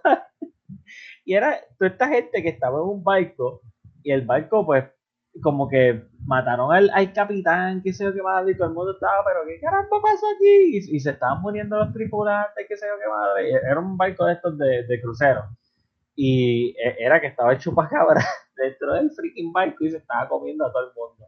Tanto es que había hasta un perrito, un puro, creo que era, y, y- y él se come el perrito también. Yo no me acuerdo muy bien de la película, pero los efectos, la actuación de la gente, era, era eso mismo, era tan y tan cartoony, ¿qué caramba fue eso? Es que las, pe- las películas de sci-fi son bien cringe-worthy. Sí, mano, eh, eh, eh, era tan y tan porquería que me acordé ahora de esa película y dije, no, no, no, yo tengo que tirar esta en medio porque es que es, es senda basura. Y, y, y es como que no tiene, no tiene efecto, era como que la ves y, y era para reírte, es como ver un Charnado. Tú ves para vacilarte la con panas, como que para, para tú verla mientras estés, estés, este, qué sé yo, bien, bien, bien aburrido o, o qué sé yo, o quieras darte dos o tres palos con los panas y dices, que ya lo que porquería película. Pero ya, en verdad, ese tipo de películas. Tenía que, si tenía que sacarme eso del pecho, pues en verdad que chupacabra, por favor, no. Just, just no. Pero ya, eso es básicamente lo, que tengo de películas como tal. Bueno, en mi caso, eh, la película como tal que yo encuentro que es una de las peores películas de terror que he visto, eh, fue una que da la casualidad que la discutimos en, en el podcast de eh, la, la Cripta Video Club. Yo vengo y le digo a Pedro, Pedro, vamos a hablar sobre películas que sean eh, de, de esta compañía que se llama Trauma. Trauma es una, una película, eh, es una compañía, perdón, eh, que hace estas B-movies, películas de low budget, eh, de terror, que en algunos casos son películas un poquito ridículas. Eh, tienen películas como este, unas que son de unos condones asesinos. Eh, este, eh, hay una que es de, de un kabuki que es un policía y obviamente los Toxic Avengers vienen de allí, este, de esta compañía. Entonces yo digo, ¿Qué diablo es esto? pero la cuestión es que yo digo a Pedro, pues mira Pedro, vamos a hablar de, de, de trauma, vamos a hablar de alguna película de trauma. Y Pedro como tal viene y escoge la peor película que puede escoger de trauma. Y él da la casualidad que él, la escoge porque era el, el periodo del Día de las Madres. Y entonces escoge una que se llama Mother's Day. Mano, yo el póster de la película este, llamaba la atención. Pero tan pronto que yo empiezo a ver la película, que yo la estoy viendo con Carmen, nos empezamos a ver a dar cuenta de los 20.000 errores que tiene la película. Pero no es tan solo lo- los errores que tiene, es cuestión de la, actuación, cómo corre la historia, lo que va ocurriendo en ella.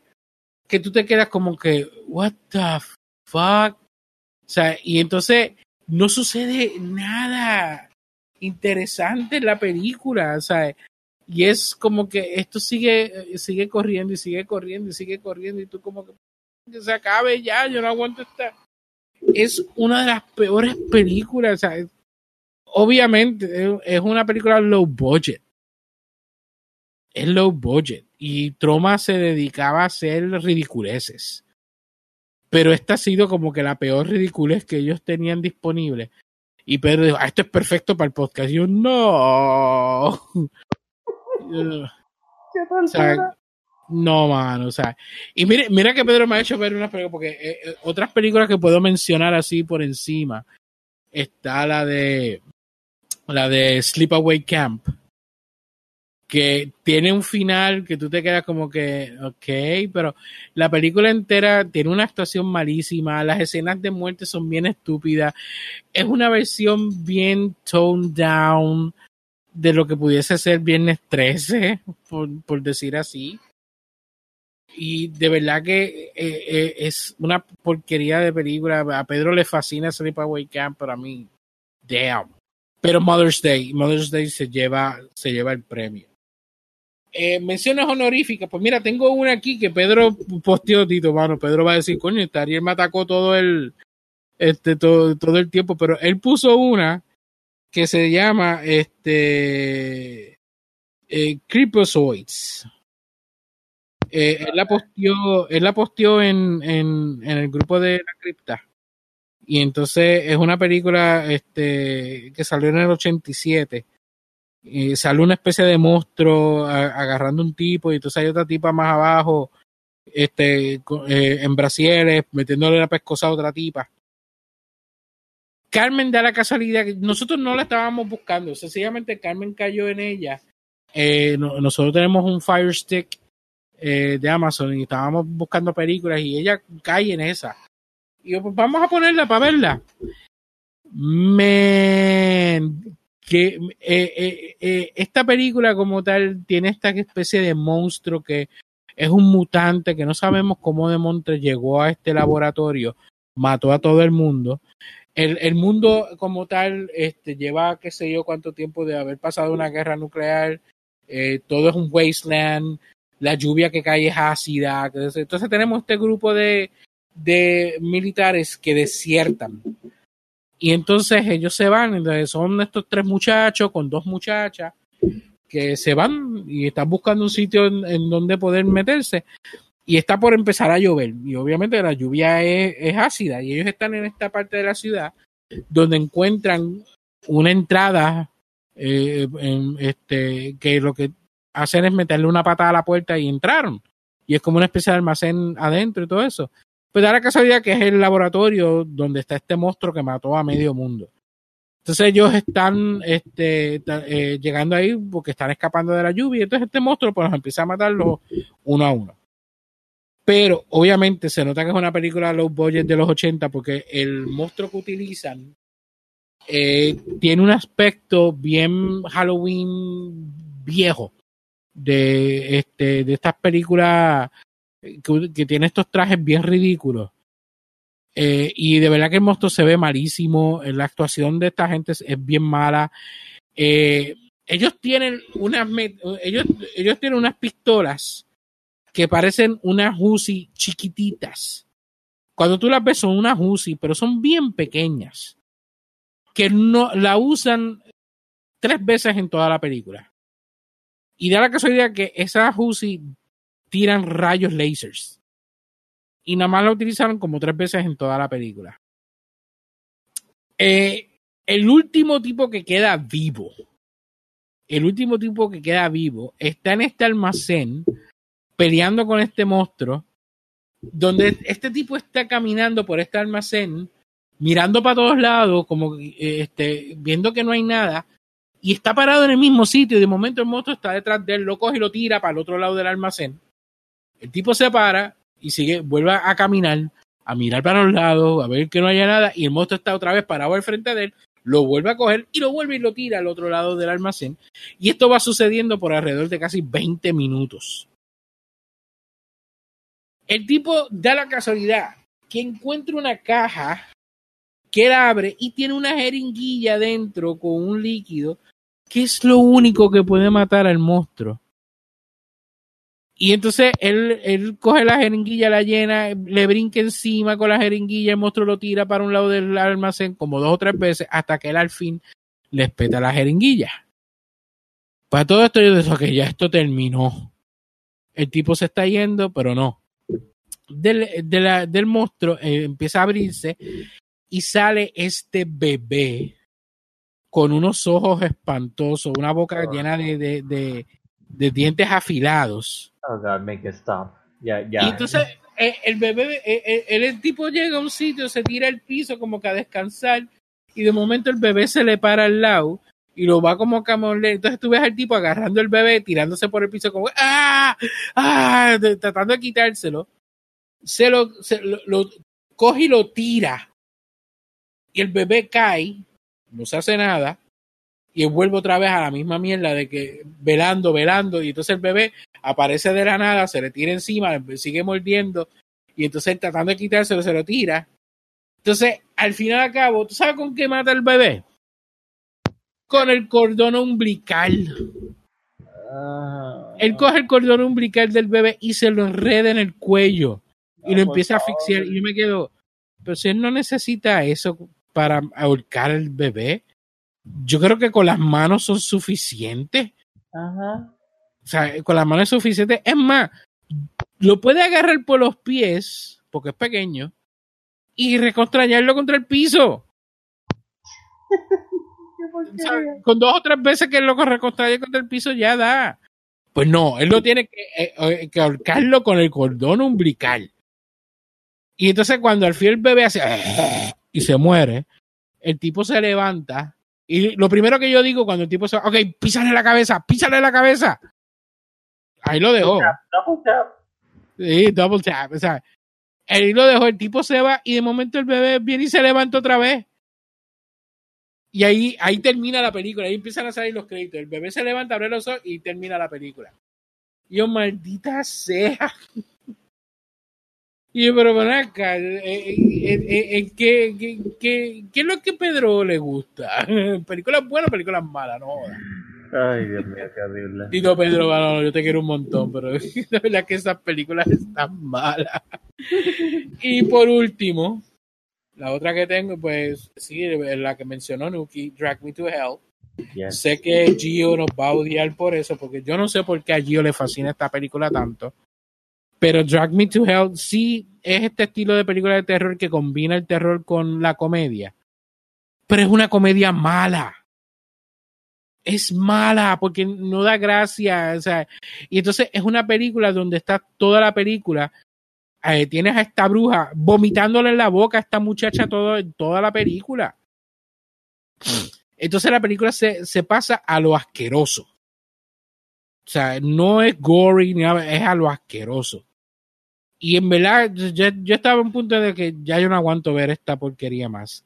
O sea, de verdad que Drag Me to Hell no tiene ningún, ninguna cali, este, cualidad eh, que lo, que lo eh, remite. O sea, no hay forma de que se salve. Porque la historia es estúpida, la primicia, eh, la primicia como tal, o que lo de la maldición, okay, pero no sirve en esta película. Y en verdad, eh, tú mezclar el, este, la comedia con el terror, en algunos casos funciona, pero esta película no tiene nada que dé gracia. O sea, lo que da es asco. Es una película que da asco. O sea, y, era una película que yo estaba loco porque terminara. De verdad que, o sea, no aguanté. Y total, para la porquería final que tiene, que al final al cabo la, la, la tipa termina jodiéndose. De verdad que no sirve. Y esta película, yo me acuerdo que cuando la fuimos a ver, yo en aquel momento, yo estaba bien activo en, en YouTube yo, yo, este, yo hacía muchos videos para YouTube y yo se, empecé a hacer este, movie reviews. Eh, tan pronto que salía de, de, ver una película, pues terminaba haciendo el video. Y esto fue un rant completo que yo hice de esta película porque de verdad que es, es una porquería. O sea, esto sí que es una porquería. Yo puedo perdonarle allí un montón de cosas, pero esa no se la perdono de ninguna manera porque yo no entiendo por qué le gusta tanto, porque es una mierda. Es una porquería, pero grande.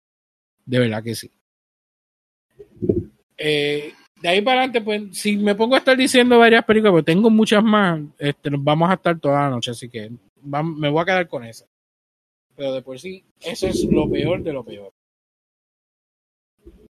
Se me olvidó, tengo una honorable mention también, real quick. Eh, Super Mario Brothers, digo, ¿qué? Papá, eso es un Oscar. Oscar Mayay, caramba. no, pero ya, eso, eso es todo. bueno, este ya entonces con esto pues le damos eh, finalizado al, tema principal de, del podcast. Eh, espero que lo hayan disfrutado un montón. Así que vamos a entonces, obviamente, como habíamos dicho al principio, estamos en octubre, estamos celebrando Halloween. Eh, es el mes de, de, los sustos, así que no podemos terminar sin antes dar tremendo susto a estos dos aquí. Así que señores, prepárense. ¿Qué? Sí, ahí está. La conexión se ha perdido con el servidor. No, la conexión no se ha perdido, no, yo los tengo ahí, así que se fastidiaron. Esto no puede terminar. Cuando ustedes escuchan ese ruido, eso quiere decir que es el Video Trivia Challenge, Challenge, Challenge, Challenge. Señores, ¿se creían que no lo iba a ver? Alguien mencionó el challenge, el trivia al principio antes de nosotros empezar. Yo me quedé como que, mmm, estos dos solo están hueliendo pero sí, ha regresado. Vamos con, la tri Vamos con la trivia. Tengo tres preguntitas nada más esta vez. Esto es bien cortito, bien rápido. Eh, obviamente, eh, esta trivia no, no tiene puntos, no tiene nada. Este se va a ganar absolutamente nada. Sencillamente, esto es para mi disfrute personal. Pregunta número uno. ¿Estás ready? No. No. me, me importa un divino. Carajo. Pregunta número uno. ¿Cuántas copias estimadamente se vendieron del juego de Super Castlevania 4 Next. para el Super Nintendo?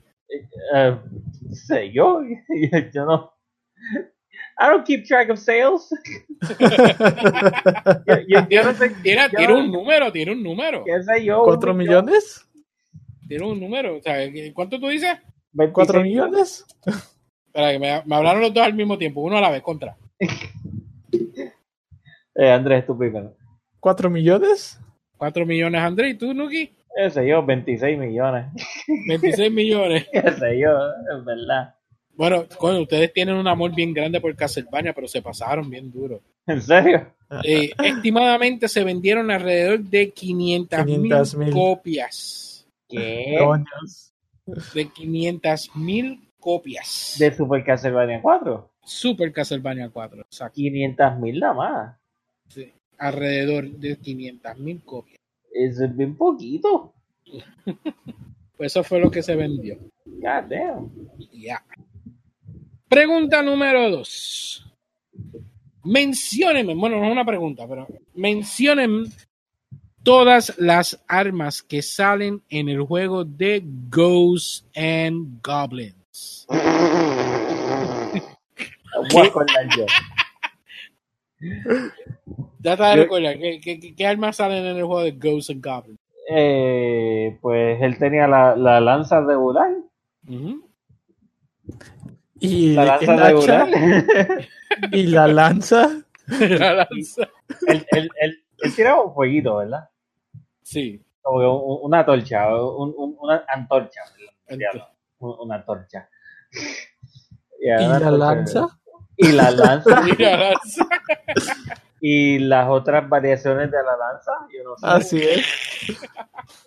Y, Bueno, y él tenía como que un tridente que daba una vuelta o algo así, que sé yo qué Y lanzaba como unas navajas. Eh, pero se fueron para Super Nintendo. Yo estoy hablando de Ghosts and Goblins. y la lanza. bueno, en serio. En pues Ghosts and Goblins como tal la, la- este, incluía, y esto también sale en la versión de NES, eh, la lanza, que es el arma con la que empieza, tienes la daga, que es la arma más rápida del juego, eh, tienes la, la- la el, fuego, eh, tienes una hacha que prácticamente funciona igual que el fuego, y la hacha sale para la última tabla del juego. Y la arma que tú necesitas tener para poder terminar el juego la segunda vez, que es un escudo que tiene una cruz en el centro. Esa es el arma, eh, el arma especial de- del juego. Con esas armas que tú terminas este, la segunda vez. y la lanza. Y la lanza. Y la lanza. La de lanza, daga, fuego, hacha y el escudo. Última pregunta de la noche de hoy. ¿Qué videojuego del Nintendo, de consola de Nintendo tiene una actriz porno en el juego? Que. Eh, Tiene una actriz porno eh, de la vida real, que es una actriz porno, y aparece en el juego. Algo me dice que. Dame un minuto. Déjame comunico con Moche. Eh, algo me dice que, que es un juego de estos de, de bárbaros o, o algo así. De bárbaro.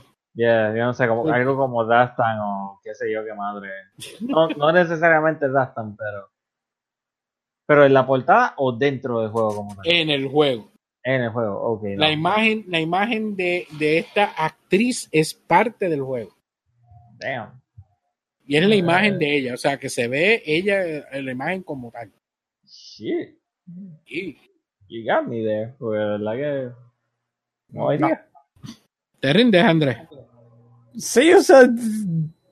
No, nunca he buscado nada de eso. En mente No. de quién pasa. Pues da la casualidad que es el juego de eh, Cruising USA, Que Juego ni siquiera de- conozco. juego de carreras que eh, salió primero en arcades y después salió para el Nintendo 64. Eh, cuando tú terminas eh, la carrera, aparece esta chica que te entrega un trofeo. En la Oh. versión de arcade, en la versión de arcade, ella sale en bikini. Eh, la versión de Nintendo 64 tuvieron que censurarlo bastante y ella sale en el juego, pero entonces le pusieron este como una camisa, es la misma imagen, pero le pusieron este la- una camisa donde dice Cruising USA, hace la misma animación y todo, pero la, la están tapando por completo. Mm. Eh, pues esta actriz que sale ahí se llama eh, Shyla Fox, que en la vida real es una estrella porno y ella sale en, en el juego. Así que Nintendo no es tan family friendly que digamos. Mm. Así que. Y con esto pues damos este por concluido el Video, Video Trivia Challenge. Así que gracias por haber participado. Hasta la próxima.